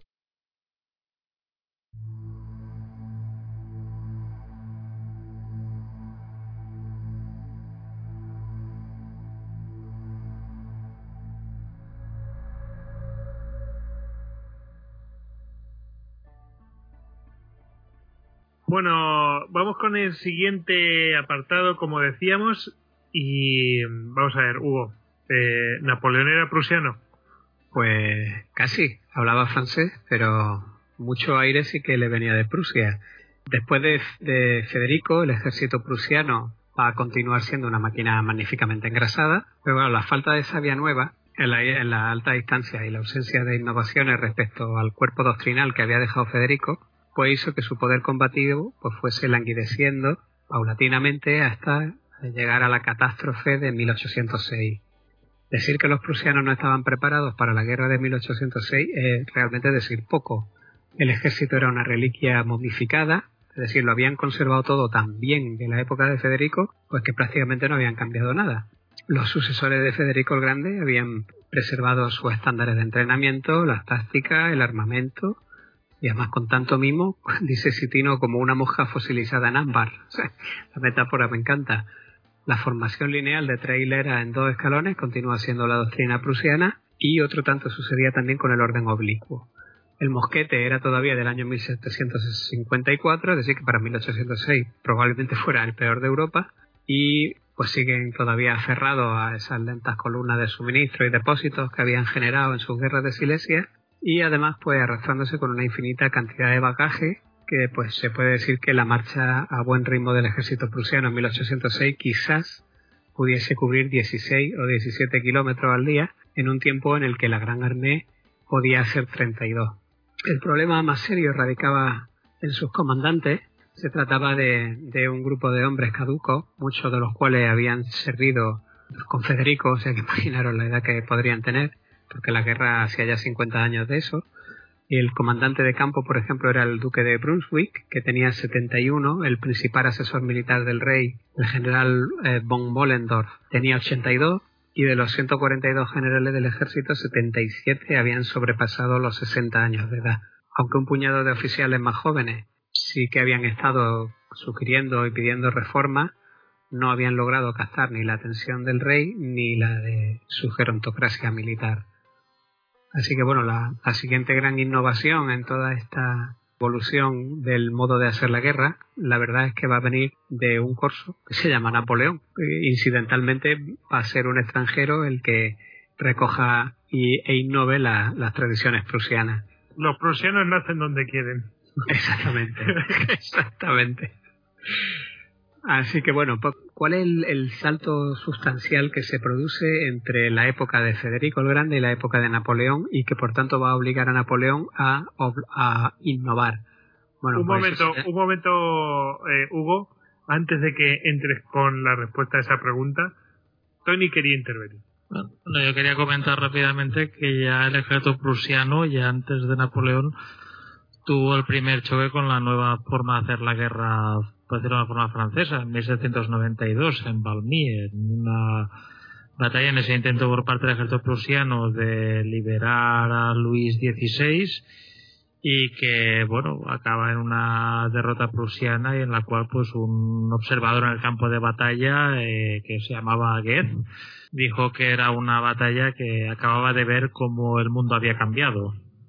Claro, efectivamente. Es que él se produce es consustancial a la propia revolución, como la revolución francesa es una revolución del pueblo y lo que está es defendiendo al pueblo contra los dueños, es decir, contra una familia que pretende poseerlo, pues el ejército de repente se vuelve masivo, se hacen ejércitos nacionales. Es como el pueblo en armas, es la denostada mili ya de hace un tiempo. Entonces, claro, de repente el pueblo, al defender su libertad, contra injerencia extranjera o contra lo que ellos estimen que puede ser una amenaza, pues resulta que eh, los ejércitos se vuelven enormes. O sea, pero enormes eh, para la época es realmente enorme. Es un ejército de ciudadanos soldados que están muy motivados, eh, que en contraposición con los, los, soldados profesionales, pues de los ejércitos absolutistas, pues no están interesados especialmente en una paga, luchan por un, por un ideal. Si los dejas por ahí sueltos, pues lo mismo no desertan.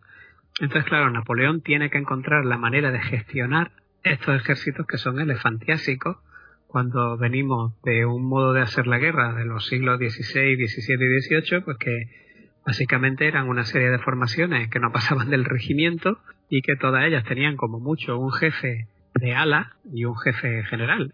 Claro, esto lo que hace es que lleva la, guerra a nivel operacional, la va a llevar al siguiente nivel, pero es algo que obliga. O sea, está cuando tiene un ejército de 85.000 hombres, que más o menos el tamaño que tuvo el primer ejército de Napoleón, te obliga de alguna manera a innovar y a sentar precedentes para poder gestionar esos ejércitos.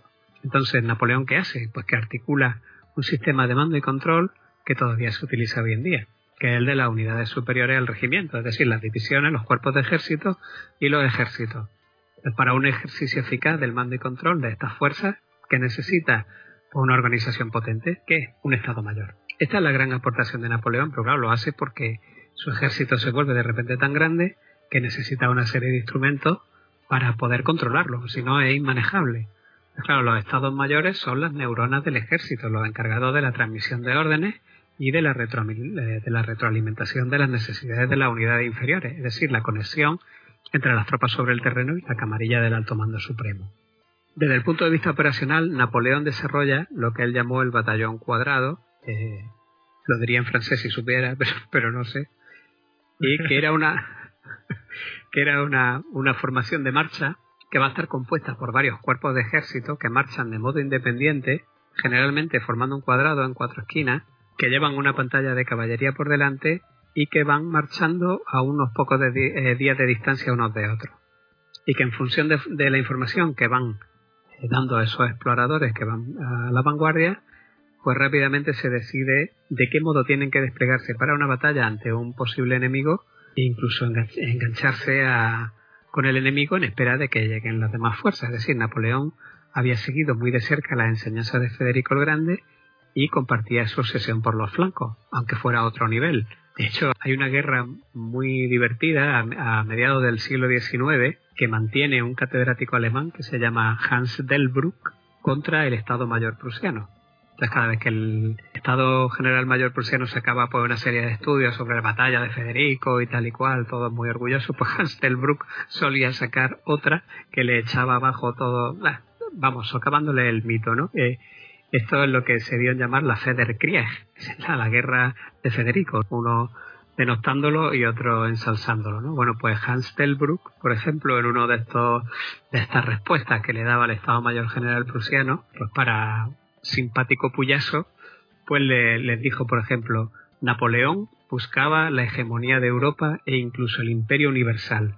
Era verdaderamente un hombre sin límites. Federico libró una serie de guerras por Silesia. bueno, lo cierto es que el, eh, Napoleón había seguido muy de cerca estas enseñanzas de Federico el Grande y lo que hace es llevar esa enseñanza a un nivel operacional porque tiene un ejército que es muy grande. Entonces la cuestión era movilizar uno o dos cuerpos de ejército contra la fuerza principal para fijarla y mientras con los otros cuerpos de ejército van a marchar a uno o dos o tres días de distancia y lo que van a hacer es buscarle el flanco y aceptarle un golpe mortal, ya sea por el flanco o por la retaguardia. En realidad es muy parecido al esquema federiciano, yo diría que incluso es muy parecido al esquema del gran elector, pero ya a un nivel muy superior porque estamos hablando de cuerpos de ejército y de, ejército.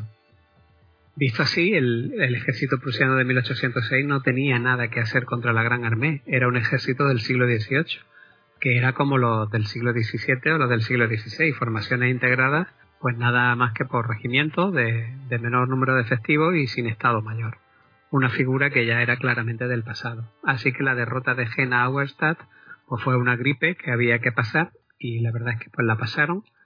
Y además la pasaron con sorprendente rapidez porque se recuperaron relativamente rápido ya que al año siguiente pues volvieron a brillar a su modo de términos relativos pero bueno ese viejo código genético prusiano pues volvió a brillar en la batalla de Eylau y es que algunos oficiales que todavía perseveraban en la mejor tradición pues todavía estaban dando guerra por ahí, como podían ser Blucher, Neisenau o Scharnhorst. Blucher, el de toda la vida.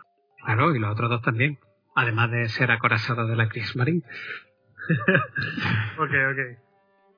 Bueno, pero, pero este momento chungo que, que han tenido, ¿no? Eh, tan oscuro, pues, eh, pues va a pasar y va a haber una, pues una recuperación, aunque estoy viendo hacia dónde van.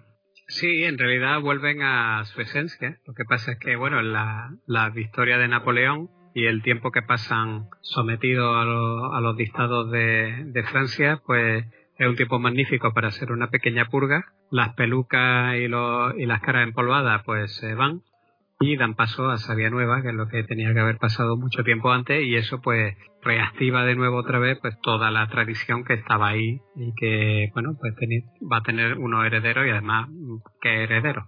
Así que, para empezar por el principio, en enero de 1807, con Napoleón acantonado en Polonia, pues hace su aparición en Prusia el ejército ruso a las órdenes del general Bennigsen, que trató de establecer contacto con un cuerpo prusiano que quedaba, que era el del Stock, el último, y Napoleón se pone inmediatamente en marcha con sus cuerpos de ejército y trae una serie de maniobras orquestales en los campos nevados prusianos, porque fue una batalla muy dura en la nieve, pues quedaron los dos ejércitos frente a frente el 7 de febrero en una aldea que se llama Preusig-Eylau. Numerosas fuentes describen la batalla de Eylau como un encuentro infernal sobre un terreno de lago, ríos congelados, montículos de nieve de hasta metro y medio de altura y que hacía que los movimientos más simples de hombre y caballo pues se convirtiesen en una pesadilla. El plan de Napoleón era sencillo, en una concesión que recuerda al modo prusiano de hacer la guerra, el, el cuerpo de Soult debía, debía divertir y fijar al centro de la formación rusa para que el cuerpo de Davout entrase por el flanco izquierdo ruso y aceptase pues, el, el golpe de gracia. Una maniobra de aniquilación. ¿Por qué? Porque si se producía esa derrota y Davout lograba noquear el, la izquierda rusa, lo que iba a hacer es cortar la línea de comunicación del ejército con Rusia, con lo cual los rusos no tendrían donde retirarse y acabaría todo en una batalla de aniquilación. Napoleón reserva también una masa de decisión integrada por el cuerpo de Augueró y la caballería de Murat, es decir, es una fuerza que en el momento decisivo tiene que lanzarla para noquear la batalla y sin embargo los problemas van a empezar pues, bien pronto, desde primera hora para Napoleón. La sincronización de las distintas fuerzas está en peligro desde el primer momento. Se estimaba que Davout no llegaría a tiempo al flanco izquierdo ruso por el pésimo estado de los caminos. Otro ejemplo más de qué es lo que pasa cuando un ejército altamente profesionalizado de Europa occidental se tropieza con las condiciones ambientales de Europa Oriental, algo que tendría ocasión de ver mejor en Rusia, Napoleón, y que los alemanes también tendrían ocasión de ver en 1941, y es lo que Clausewitz denomina en su libro 1 de, la guerra el factor país. Si volvemos a la batalla, Davout tarda, no va a llegar en el momento en el que Napoleón había previsto que debía llegar, entonces claro, la diversión en el centro se está agotando, con lo cual Napoleón tiene que sacar al cuerpo de Auguero de la reserva y lanzarlo contra la izquierda rusa para que vaya abriendo camino. Mientras tanto.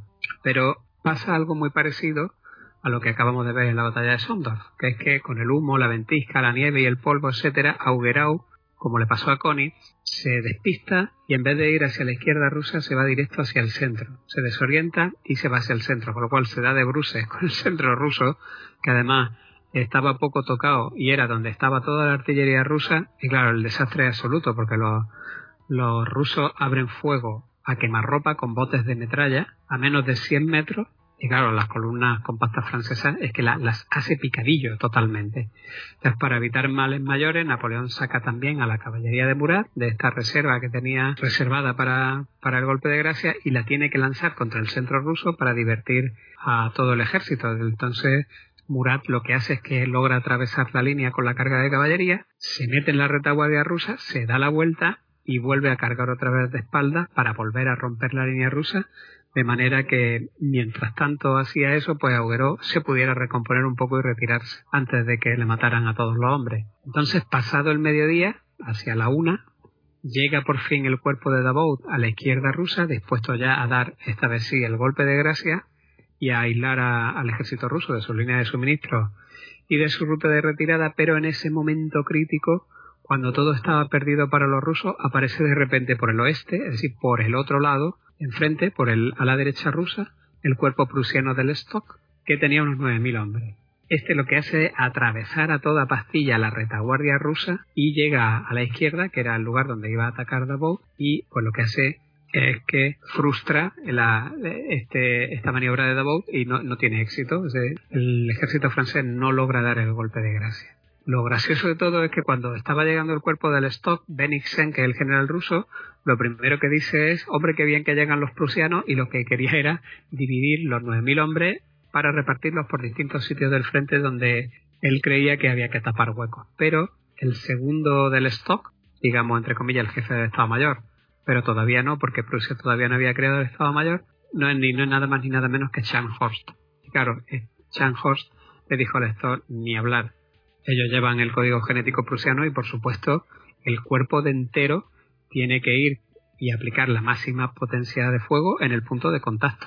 Es decir, en la, táctica de Federico el Grande, con lo cual, ¿dónde está el mayor peligro? Pues en Davout en la izquierda. Pues nos vamos a ir con toda la potencia de fuego disponible a frustrar la maniobra que es realmente la amenaza de la batalla.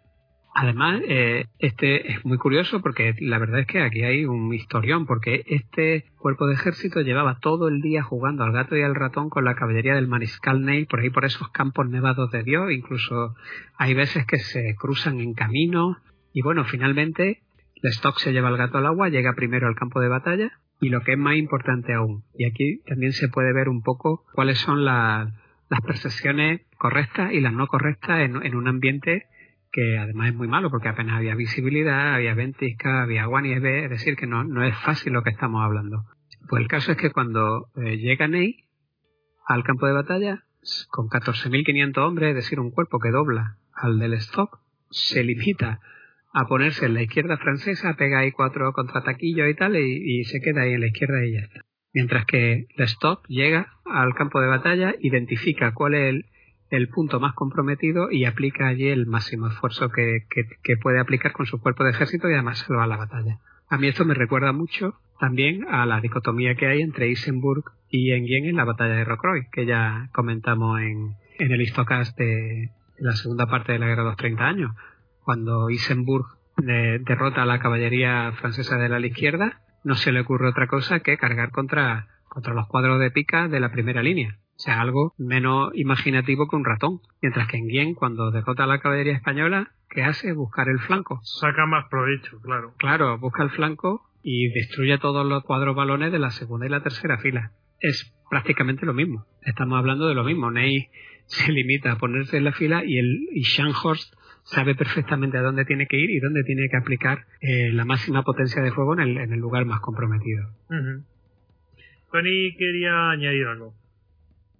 Sí, me refiero, quería comentar en la batalla la carga de caballería de Murat. Creo que hasta entonces es una de las cargas más grandes de caballería en esos tiempos. O sea, envía una cantidad de unidades de coraceros. Y para que nos hagamos la, la idea de la dureza de la batalla, recuerdo que intervienen unidades de la Guardia, que ya comentamos en tocas de, por ejemplo, el de Borodino, que para emplear la guardia, mm, la guardia imperial tenían que ir eh, muy mal dadas. Sí. Y aquí se usa, la idea de lo cruenta que es la, batalla. De hecho, Bourgogne, aunque habla de Rusia, pero hay un fragmento de las memorias donde está hablando con su amigo, este que se encuentra en la carreta, y dice, ¿te acuerdas cuando estuvimos en Eilau, que hacía el mismo frío que aquí, que me estaba comiendo una uva y a uno le cortaron la cabeza al lado una bala de cañón o algo así, comentaba y hablaba de, eso, de aquel día sí que pasamos frío y tal. Pues claro, son unas circunstancias muy parecidas también, algo a la retirada rusa. Era un, fue una, una batalla infernal. Mm.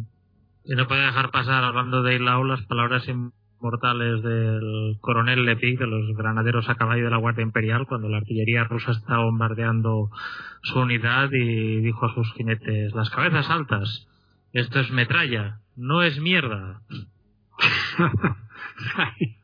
claro. Pues sí, bueno, si eso es dar ánimo.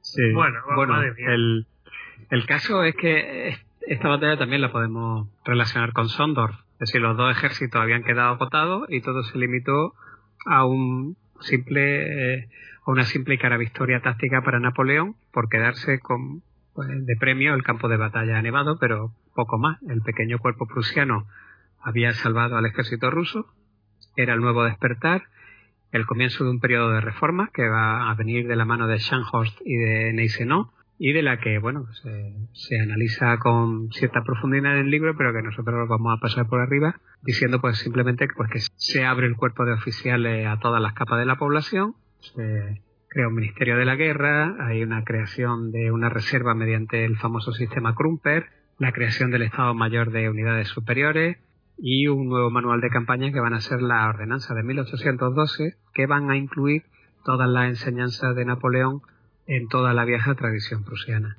En la campaña de 1813, en la batalla de Leipzig o, de las Naciones, el ejército prusiano, después de asumir esa reforma e interiorizar las enseñanzas de Napoleón, las va a conectar directamente con la tradición de Federico el Grande y esto se va a causar todo para la nueva revolución del modo prusiano de hacer la guerra, el 2.0, que va a venir con Volque Viejo, que es la acción combinada de contingentes separados de ejércitos. Si vemos una batalla, o sea, un mapa de la batalla de las naciones de 1813, es clarísimo, como ya ahí se presagia y se percibe esta acción combinada de contingentes separados de ejércitos y de la, de la maniobra en líneas concéntricas, como vamos a tener ocasión de ver ahora. Y por supuesto, como no podía ser de otra manera, en 1815 vamos a volver a ver a otro ejército prusiano, a las órdenes de Blücher, que era el mariscal adelante, entrando en tromba de modo inesperado contra un flanco enemigo, en este caso el flanco derecho de Napoleón en Waterloo, que cuando lo vio dijo, este tiene que ser Grouchy.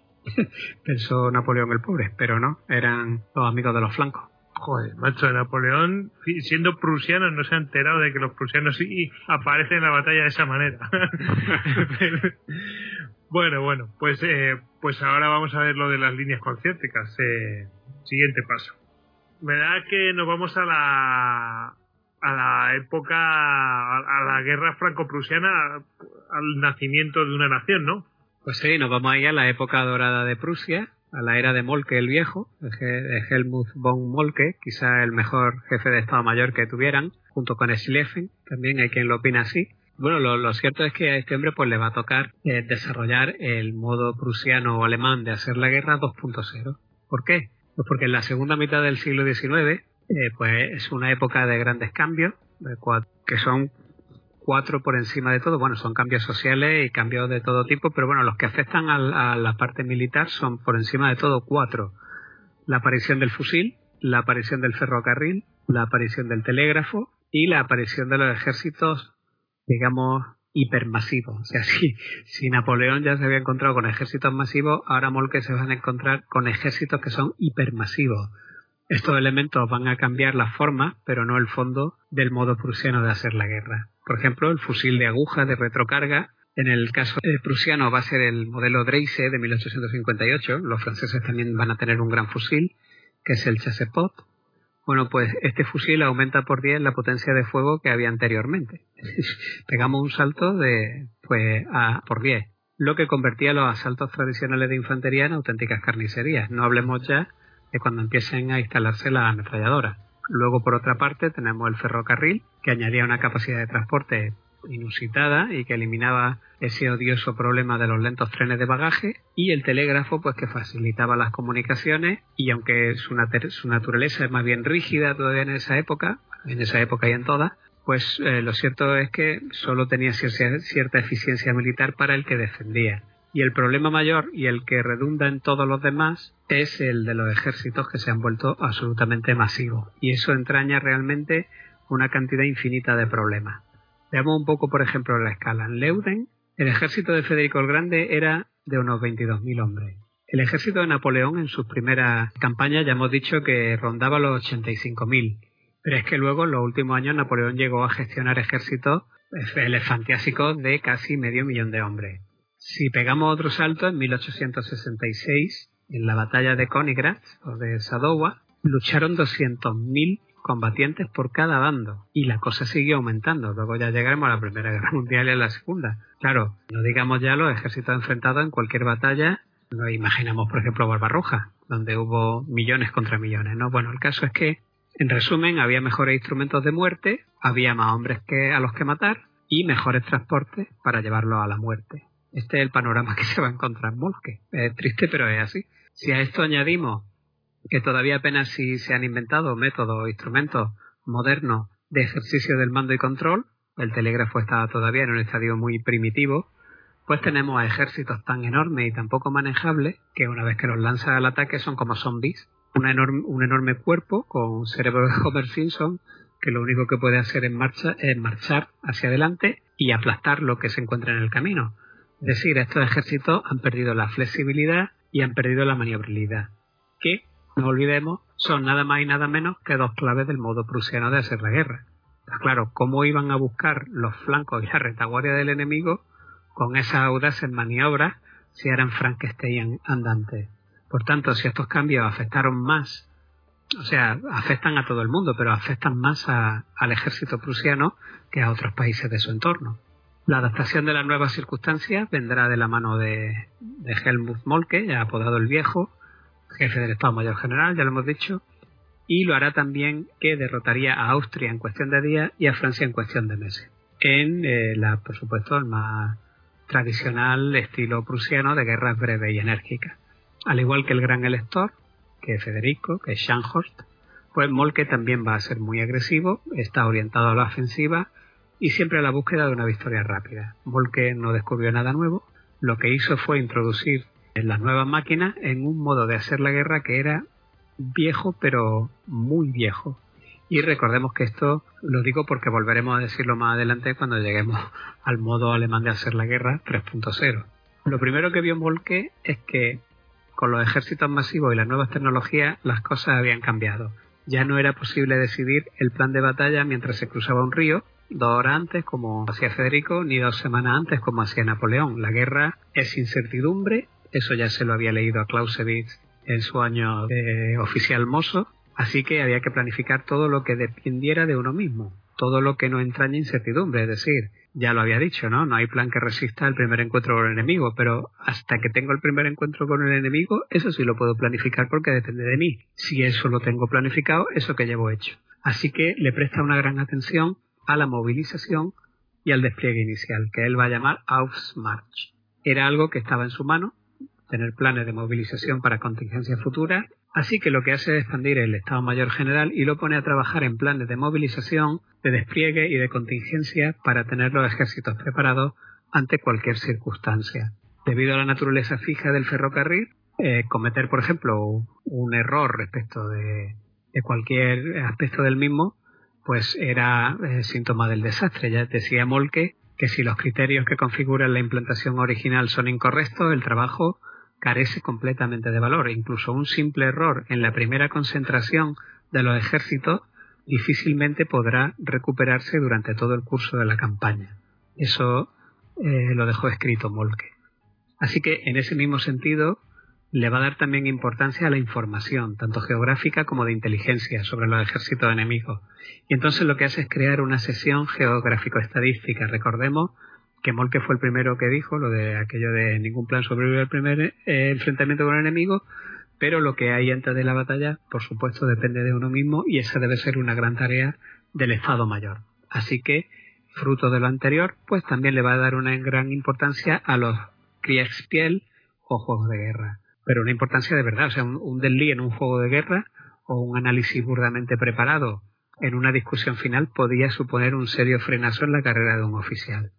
Luego, bueno, su otra gran aportación, lo que lo conecta con la tradición prusiana más pura, pasada por el tamiz de Napoleón, por supuesto, es la guerra de operaciones concéntricas, que son llevadas a cabo por contingentes de separados de ejército. Tengo aquí el palabra en alemán, pero por favor no me hagáis decirlo porque no podría. Esta es la solución que va a plantear para el, ese ejército masivo Frankenstein. La solución de Molke contempla contingentes de ejército que operan desde diferentes bases con líneas de comunicación completamente separadas. Su propósito es fijar al enemigo en el frente con un ejército y a continuación golpearlo simultáneamente con otro en el flanco o en la retaguardia. Aquí, como vemos, volvemos a la andada, es la misma historia de Ferbellín y el gran elector. Recordemos el contingente de caballería de 1500 jinetes atacó a los 11.000 suecos para fijarlo hasta que llegase eh, por el flanco el resto del ejército del elector o también es la maniobra del orden oblicuo de Leuden, o también va a ser el, ese batallón cuadrado de Napoleón, donde uno o dos cuerpos de ejército fijan al grueso del enemigo, mientras otros dos o tres maniobran y se le cuelan por el flanco o la retaguardia. Sin embargo, las circunstancias han cambiado, ahora tenemos fusiles de aguja, tenemos trenes, tenemos telégrafos, tenemos ejércitos elefantiásicos y a la vez nada ha cambiado, es decir, seguimos con lo mismo, te agarro por la pechera con una mano y te sacudo un golpe de gracia con la otra, ¿no? Que era algo así como lo que decía Patton, no sé si os acordáis, pero es básicamente la, el mismo principio. Así que bueno, la, única diferencia, como estamos viendo, es la escala o la magnitud de la maniobra, es decir, el ataque de flanco utilizado por Federico, que se llama o le, lo denominaban un Fassung, esta vez me atrevo, era una maniobra que se hacía a la vista del enemigo, eso ya no era posible en la era de los fusiles y la artillería de largo alcance. Es decir, Ahora esto ha cambiado. Entonces Molke va a tener que concebir otro tipo de maniobra igual a mucha más distancia que va a llamar maniobra de giro, es decir, un Gehun, que es una maniobra a un nivel operacional, es decir, fuera de la vista del enemigo, pero estamos haciendo igualmente un orden oblicuo, solo que a muchos kilómetros de distancia del flanco enemigo. ¿Y qué se pretendía eh, con ello? Pues no era otra cosa que algo que ya nos va a sonar también, que es la Kesselslacht o la batalla de Cerco. Con esta concesión se requería que los ejércitos operasen muy separados, pero que llevasen la suficiente coordinación como para converger en el sitio preciso y en el momento preciso. Otro aspecto muy importante que trató Molke también tiene que ver con la concesión de la guerra como un entorno de incertidumbre, así postulado por Clausewitz, ya que lo hemos citado anteriormente en los planes de movilización. Es decir, mientras estuviese en campaña, un ejército tenía que estar listo para cualquier eventualidad, sin quedar atado de pie y mano por órdenes rígidas que lo obligaran a hacer algo que, pues, por ejemplo, se hubiera quedado desfasado en el momento de cumplir esa orden. Decía Molke, solo el Lego percibe la campaña en términos de una concesión original fija llevada a cabo en todos sus detalles y seguida rígidamente hasta el final. Así que su solución fue algo que había acabado recibiendo el nombre de Auftragstaktik, que es lo que en español se dice táctica de misión tipo, el comandante concebía una misión, que es la Auftrag, la explicaba en una orden concisa y clara y a continuación dejaba los métodos y los medios de conseguirla a la discrecionalidad del oficial sobre el terreno. En este sentido decía Molke, uno hace bien en no ordenar más de lo que sea absolutamente necesario y de evitar la planificación más allá de las situaciones que uno pueda prever. Vemos aquí otra vez de nuevo la incertidumbre. Estas cambian muy rápidamente en la guerra estas situaciones, se refiere, rara vez tendrían éxito en su ejecución órdenes dadas con mucha antelación y en detalle. Esto afecta a la confianza del comandante subordinado y le da a las unidades una sensación de incertidumbre cuando las cosas suceden de modo diferente a lo que la orden del alto mando había previsto. Entonces, claro, para Molke la regla básica era que mientras más alta fuese la autoridad, más breve decía y general debía ser la orden. Era responsabilidad de los escalones inferiores ir añadiendo los detalles necesarios y relevantes en los, en los sucesivos niveles de mando para llevar a cabo el objetivo. Esto ir, ir, traduciéndolo en una cosa más eh, tangible. Ah, más acorde con la realidad, porque cada escalón inferior de mando va teniendo más elementos reales de los que tiene, por ejemplo, el general no está en la trinchera, no sabe si hay barro, si no hay barro, si está lloviendo, si no está lloviendo.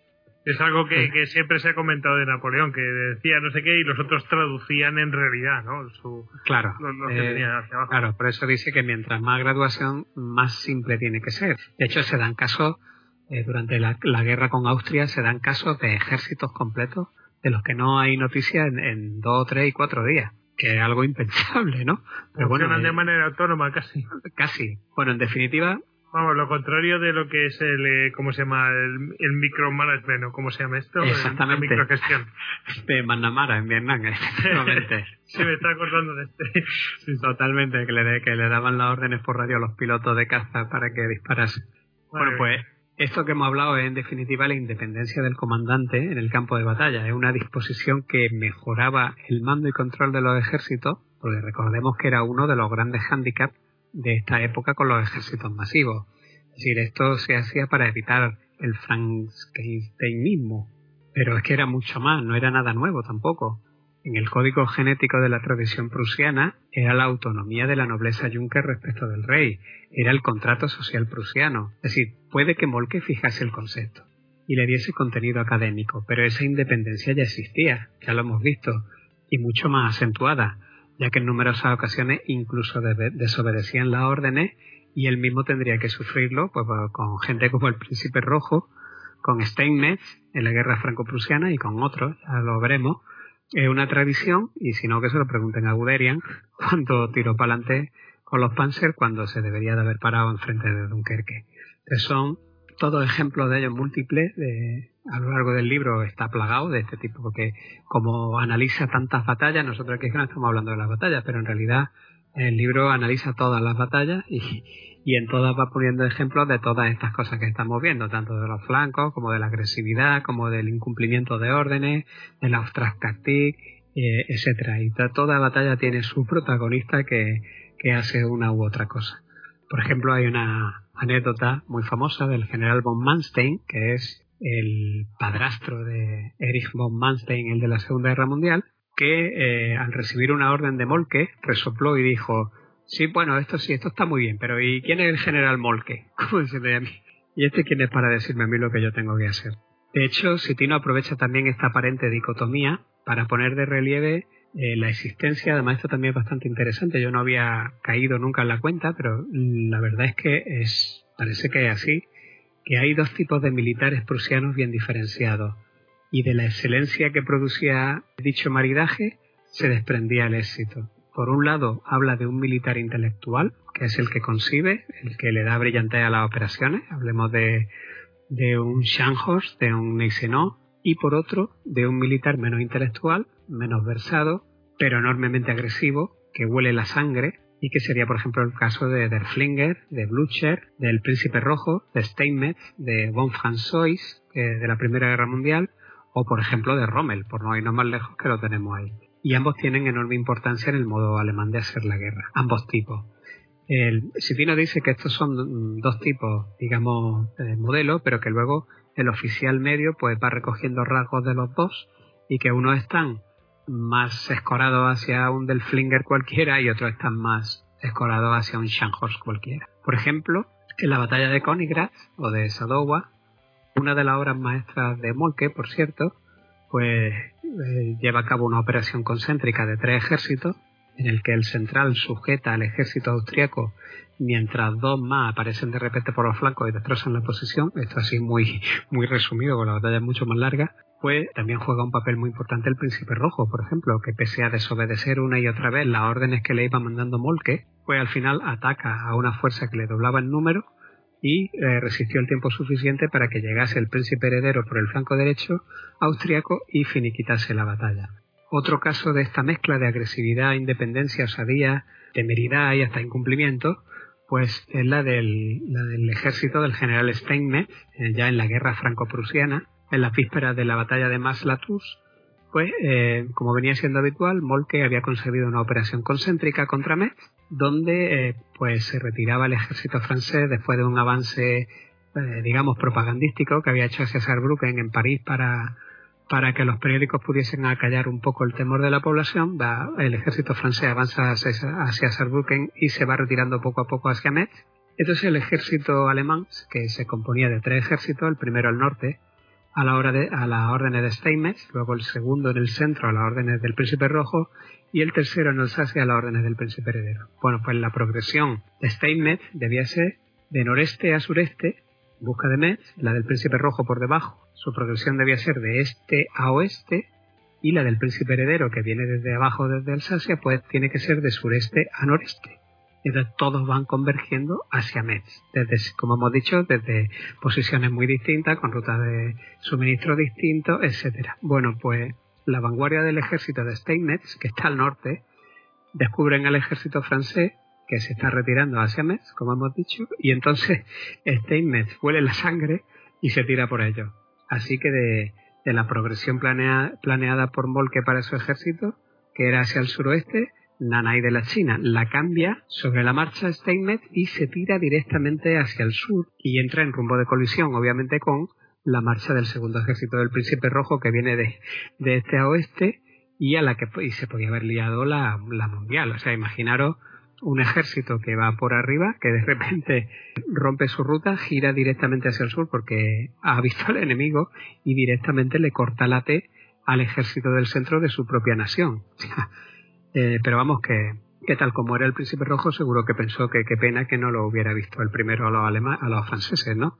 O sea, fijaros las cosas que pasaban en el ejército prusiano a mí, a mí esto me parece tremendo. O sea, ve a los franceses y cambia la orden y cambia todo y cambia hasta la dirección del ejército porque ha olido la sangre. Es esa agresividad genética que tienen los oficiales prusianos en cuanto ven al enemigo que tienen que atacar. Engage. Engage. Claro, pero no veas, con, con, una, con un corte de té tremendo. Luego. lo de marchar al sonido del cañón. Sí, sí, totalmente. Pase lo que pase, porque se podría haber liado en los caminos un atasco monumental. Cuando ya están chocando dos ejércitos prusianos, hubieran, no, no llegaron a chocar, pero estuvieron a punto. O sea, también se hubiera quedado perfecto para que los franceses se dieran la vuelta y acabaran la merendilla. Entonces, ese tipo de cosas también hay que tenerlas en cuenta. Por ejemplo, otro caso sonado es el del general von François durante la campaña de Tannenberg en el frente del este de la Primera Guerra Mundial la defensa de Prusia Oriental estaba a cargo de un solo ejército alemán, el octavo, a la orden de von Pritzwitz, e integrado por cuatro cuerpos de ejército, entre los que estaba el primer cuerpo de ejército de élite, el general von François. Bueno, pues ante la llegada del primer ejército ruso, el Estado Mayor planifica una especie de batalla de canas, es decir, van a fijar a los rusos con un cuerpo de ejército en el centro, en Gumbinen, y lo van a intentar aniquilar entrándole con los otros dos eh, por los flancos. Pero, de aquí que la vanguardia del cuerpo de ejército del general von François detecta a los rusos. Así que von François huele la sangre y se tira por ello, por su cuenta. Claro, ni planes de ejército, ni Estado Mayor, ni nada. Entonces, claro, están preparándole una trampa al ejército ruso y este de repente se tira a por los rusos sin, sin, sin oír eh, ninguna directriz ni nada. Claro, envía, además envía un cable al general Prisvitz en el que le decía, mientras más cerca de Rusia ataque al enemigo, menos riesgo habrá para el territorio alemán. ¡Hala! Y pelillo a la mar. El tío se tiró en tromba al ataque contra los rusos y, eh, casi echa a perder todo el plan alemán. Y claro, con esto va a dar lugar a la batalla de Staluponen, que es un éxito táctico que bien podría haber hecho descarrilar también toda la operación, ¿por qué no? Y le pasó algo por esta insubordinación, pues sí, lo ascendieron y lo destinaron al oeste. En una conversación con el Kaiser Guillermo, se cuenta que el emperador le dijo, ahora, con la ayuda de Dios, François hará un buen trabajo aquí también, pero contrólate, eres demasiado independiente. Así que, asuntos Contrólate. Me encanta, contrólate. Pero vamos, que desobedeció una orden y no pasó nada. O sea, estuvo a punto de echar por alto todo, todo el plan de, del octavo ejército alemán y no pasó nada. Sí, pero como a, lo mejor los, los, es tan tradicional toda esa forma de actuar que, bueno, pues se, se, soporta. Y ya está.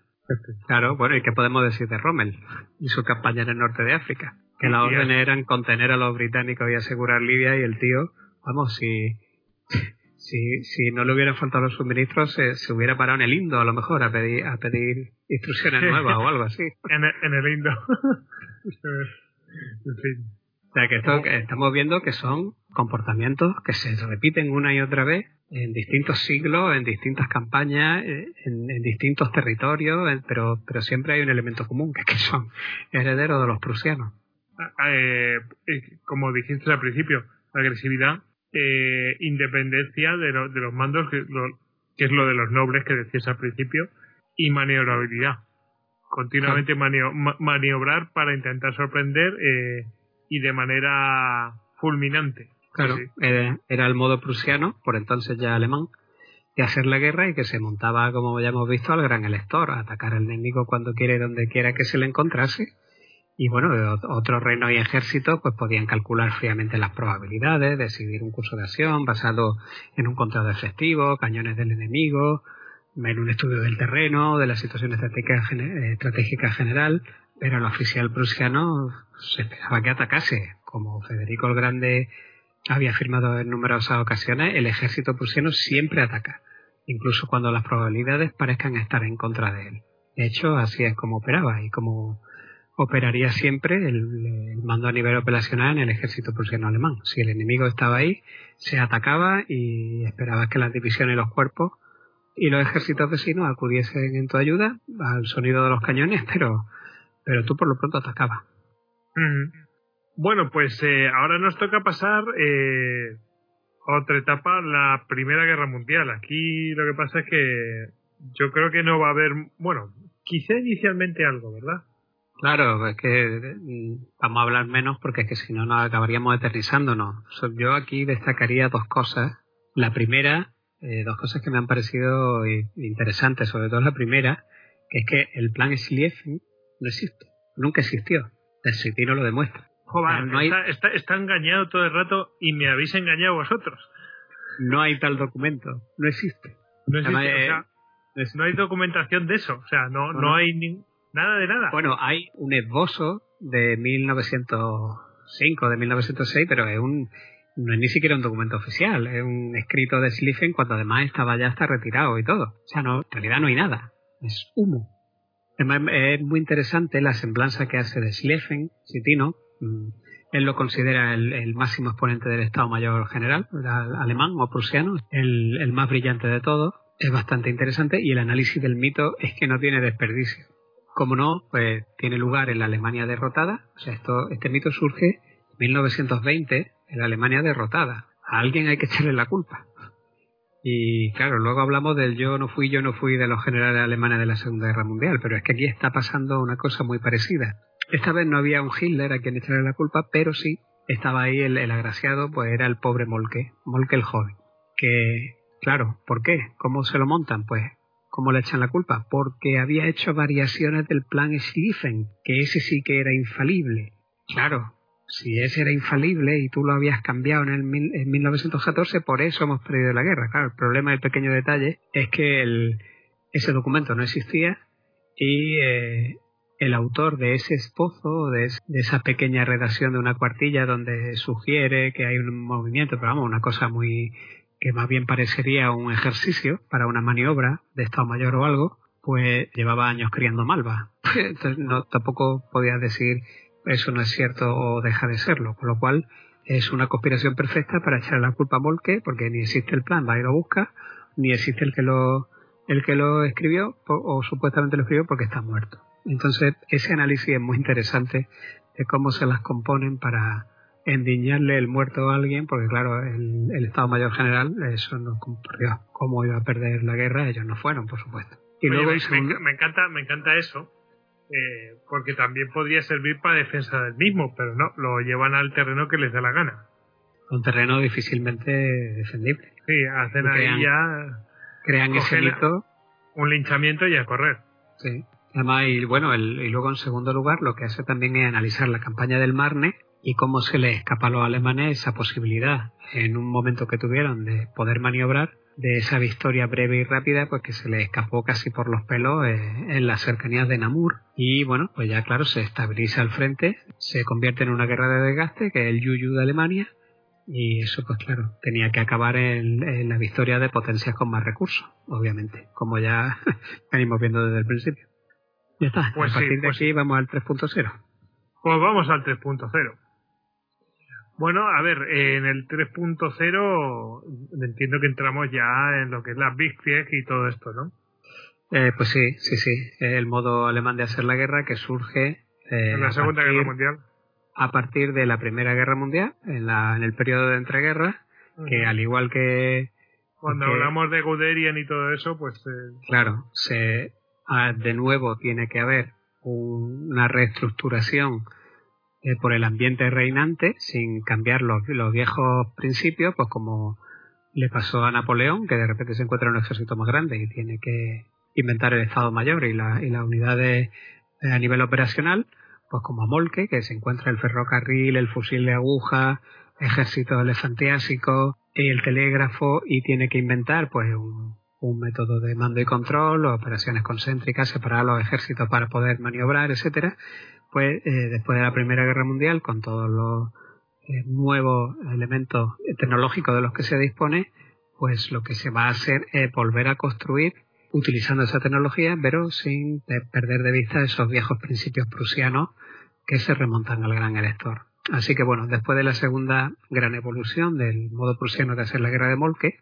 pues en la década de los años 1920 y 1930 se va a producir una nueva revolución que no era otra cosa que la adaptación de este viejo modo prusiano de hacer la guerra a una serie de adelantos tecnológicos que por supuesto van a estar disponibles para todos, pero que Alemania pues los juega de una manera muy particular.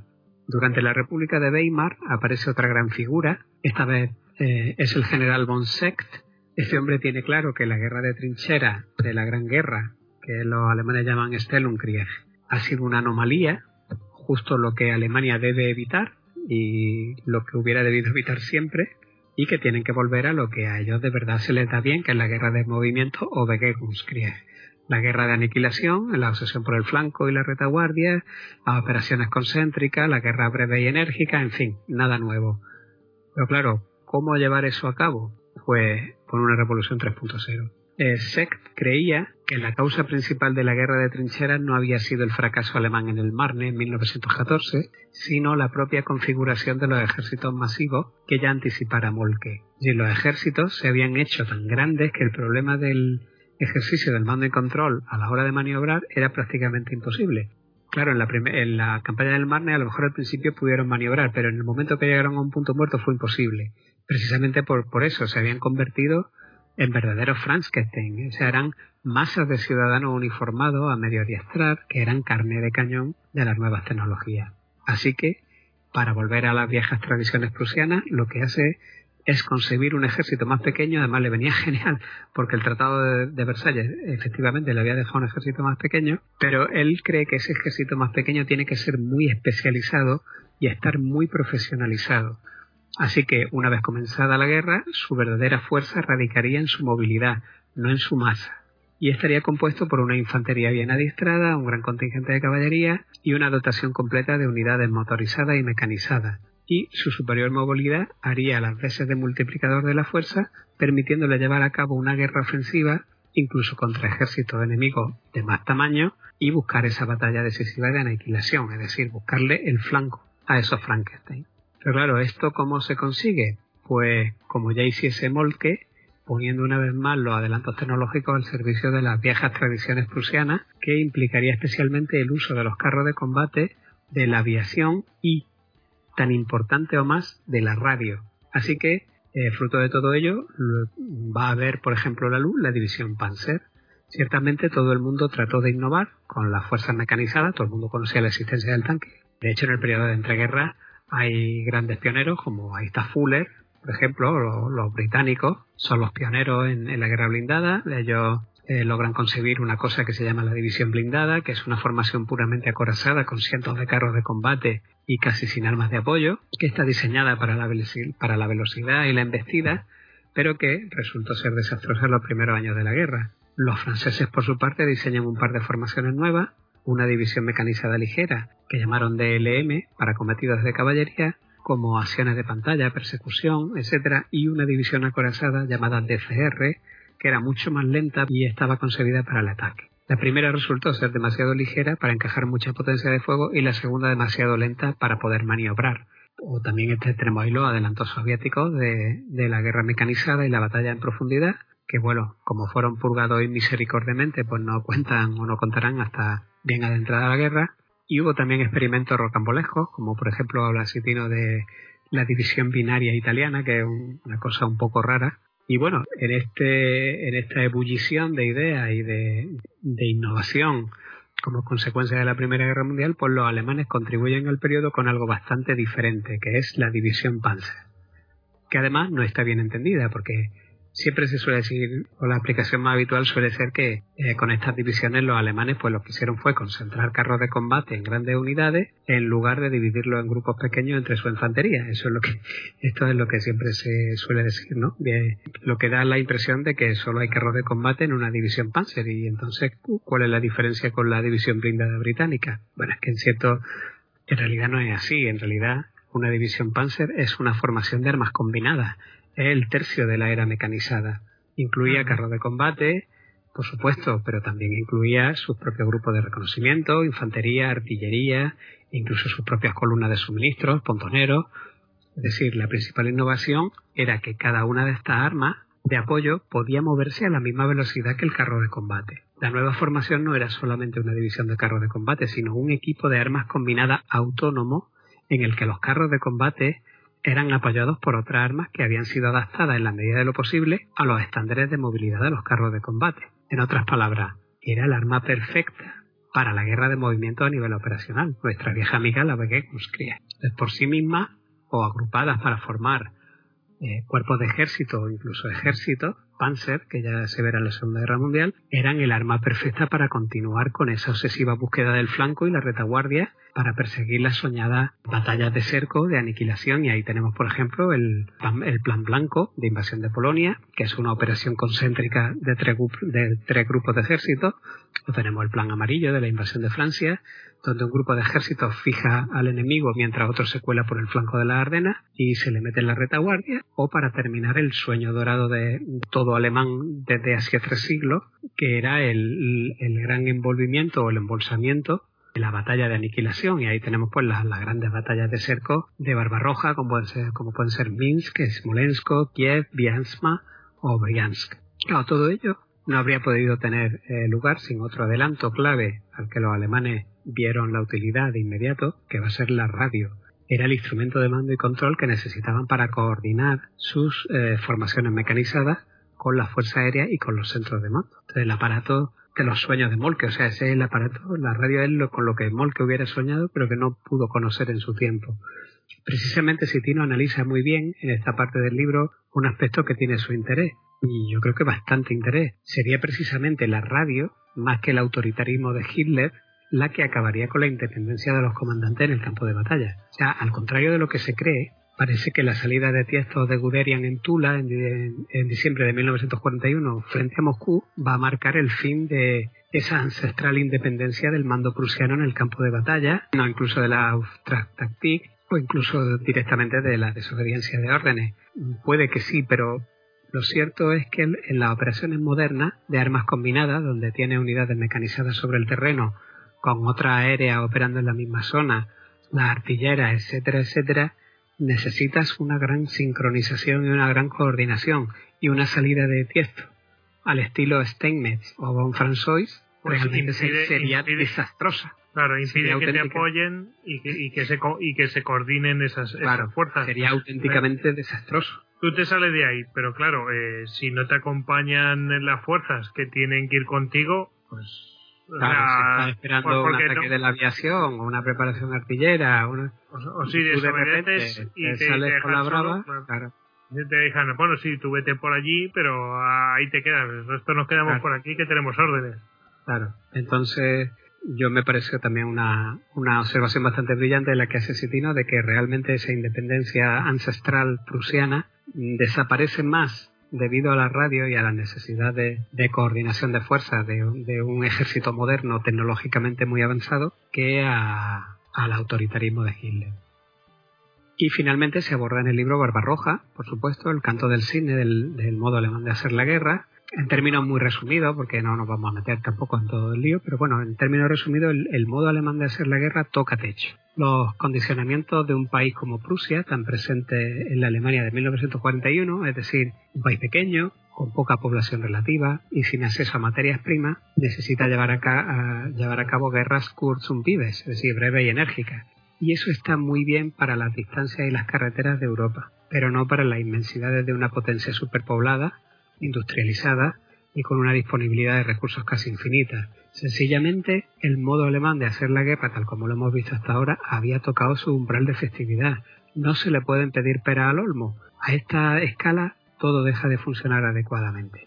Ya lo vimos el año pasado en el programa de Kiev con el enorme problema logístico que se les presentó, al que no le hicieron caso, pero claro, no, no le hicieron caso porque ellos nunca habían pensado en la logística, porque en el ambiente en el que se desarrollaba el modo prusiano de hacer la guerra no era necesario. Las guerras eran breves y enérgicas, con lo cual no necesitaban tampoco tener un sistema logístico muy, muy desarrollado. Claro, ¿para qué preocuparse por la logística? Por eso el año pasado siempre nos sorprendíamos de que, es que no le prestan ninguna atención a la logística, es que no está en su ADN. Entonces, claro, el modo prusiano o alemán de hacer la guerra se agotó en su versión 3.0 cuando se sacó de ese ambiente tradicional y natural en el que se había criado, que era un Europa occidental con tierras fértiles, caminos buenos, un tiempo relativamente bueno y distancias muy cortas. Entonces, claro, lo, ¿quién lo va a sustituir? Porque aquí ya estaríamos hablando de un modo de hacer la guerra, ya le podríamos quitar el adjetivo de alemán, 4.0. Es decir, ya estamos hablando de superpotencia, de potencia con una población casi limitada, con recursos casi ilimitados. Claro, esto lo, ¿cuáles son los herederos? Pues es el ejército rojo, el ejército soviético, con su doctrina de operaciones sucesivas y en profundidad, con ejércitos masivos que tienen recursos casi ilimitados, o Estados Unidos con su capacidad industrial, su tecnología al servicio de la potencia de fuego y bueno, eh, teóricamente van por ahí los tiros, claro. Eh, ojalá no tengamos que verlo nunca, pero tampoco lo podemos saber muy bien puesto que no ha habido una guerra donde se, pruebe todo eso. Lo que sí sabemos es que el otro modelo se agota cuando las distancias son tan grandes y cuando te enfrentas a un enemigo que está superpoblado o que tiene una industria con acceso a materias primas casi, eh, casi infinitas. Bueno, yo creo que si llegamos a una situación así, no creo que tampoco veamos mucho, muchas cosas de esas. No habrá mucho de estudiar. Sí, sí. Y, y, bueno, me ha sorprendido lo de, claro, eh, tiene sentido, es decir, si quieres una guerra rápida, que con victoria rápida, contundente, tal y cual, como la que buscaban los alemanes, ¿no?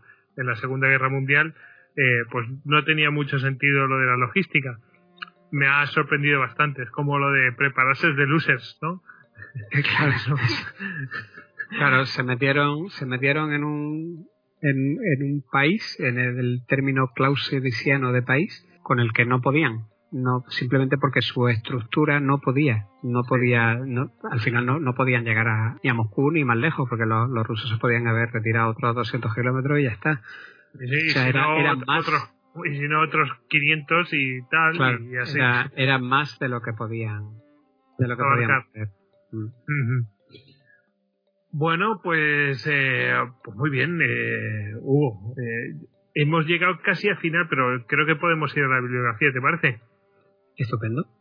Pues venga vamos a la bibliografía que viene de manos de Ediciones Salamina y aquí, pues, obviamente tenemos que hablar de, de esta obra de Robert Citino. Eh, ¿Lo he dicho bien? Citino, sí, ¿no? Sí.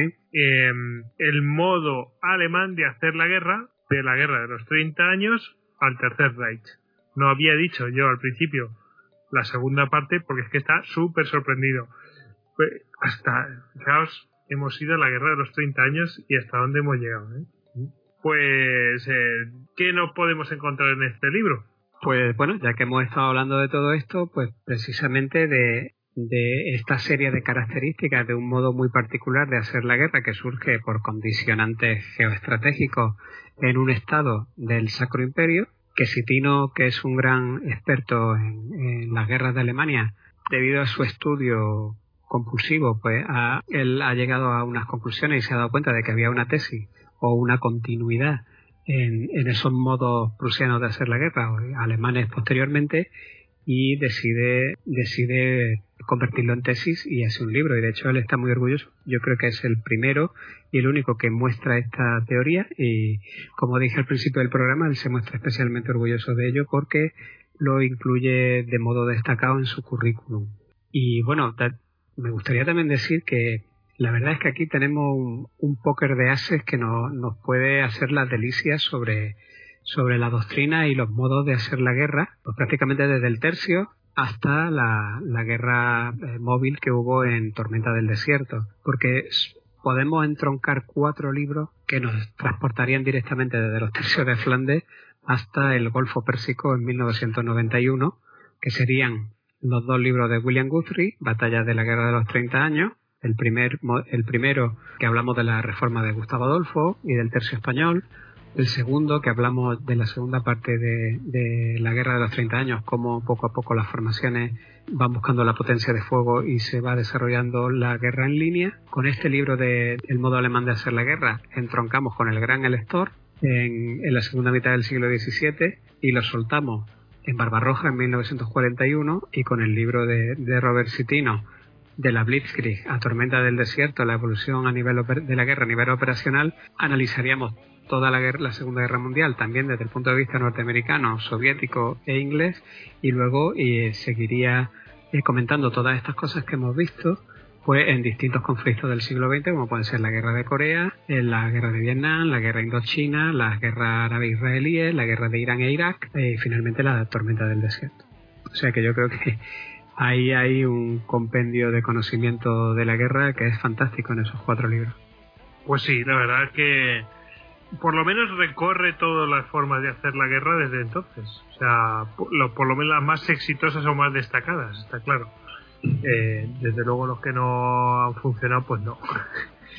eh, bueno, y luego pues, otra cosa, otra cosa interesante que tiene el libro es que se le ha dotado de mapas de las distintas batallas. Mm. Del estado, la mayoría de ellos son del Estado Mayor General alemán Ah. de, estudios del siglo XIX y principios del siglo XX que, son bastante bonitos. Ah, mira qué bien. O sea, que son de época encima. Sí, sí. Qué bien, qué bien. Bueno, pues eh, solamente nos queda coger y dar las gracias a nuestros eh, mecenas eh, que nos apoyan y especialmente a los patronos héroes de las Termópilas, Daniel y Cristian Carrillo, el ecuatoriano en Tokio. Bueno, pues despedimos a Tony, arroba Lord Cinecester en Twitter. Bueno, pues ya nos veremos la próxima. Me parece que estaremos en posiciones rodeados de, hostiles que nos estarán ahí rodeando nuestra posición. O rodeando a otros. o seremos los que rodearemos. esa, la cuestión es rodear. Esa es. Em, despedimos a Hugo, arroba Hugo Acanete en Twitter. Bueno, Hugo, gran trabajo el de esta noche y ya sabes, intenta rodear. Eso suena fatal, ¿eh? Para que no te pille, como, pues, siempre. si no, si no frontalmente. Como siempre, un placer. Bueno, me despido yo, arroba gojix barra baja salduero en Twitter y ya sabéis que estamos en prácticamente todas las redes sociales. Eh, que cualquier información que necesitéis estamos en nuestra web en istocast.com. Así que nada, chicos, a despedirse. Venga. Ale, hasta luego. Adeu, auf Wiedersehen. Semper Fidelis.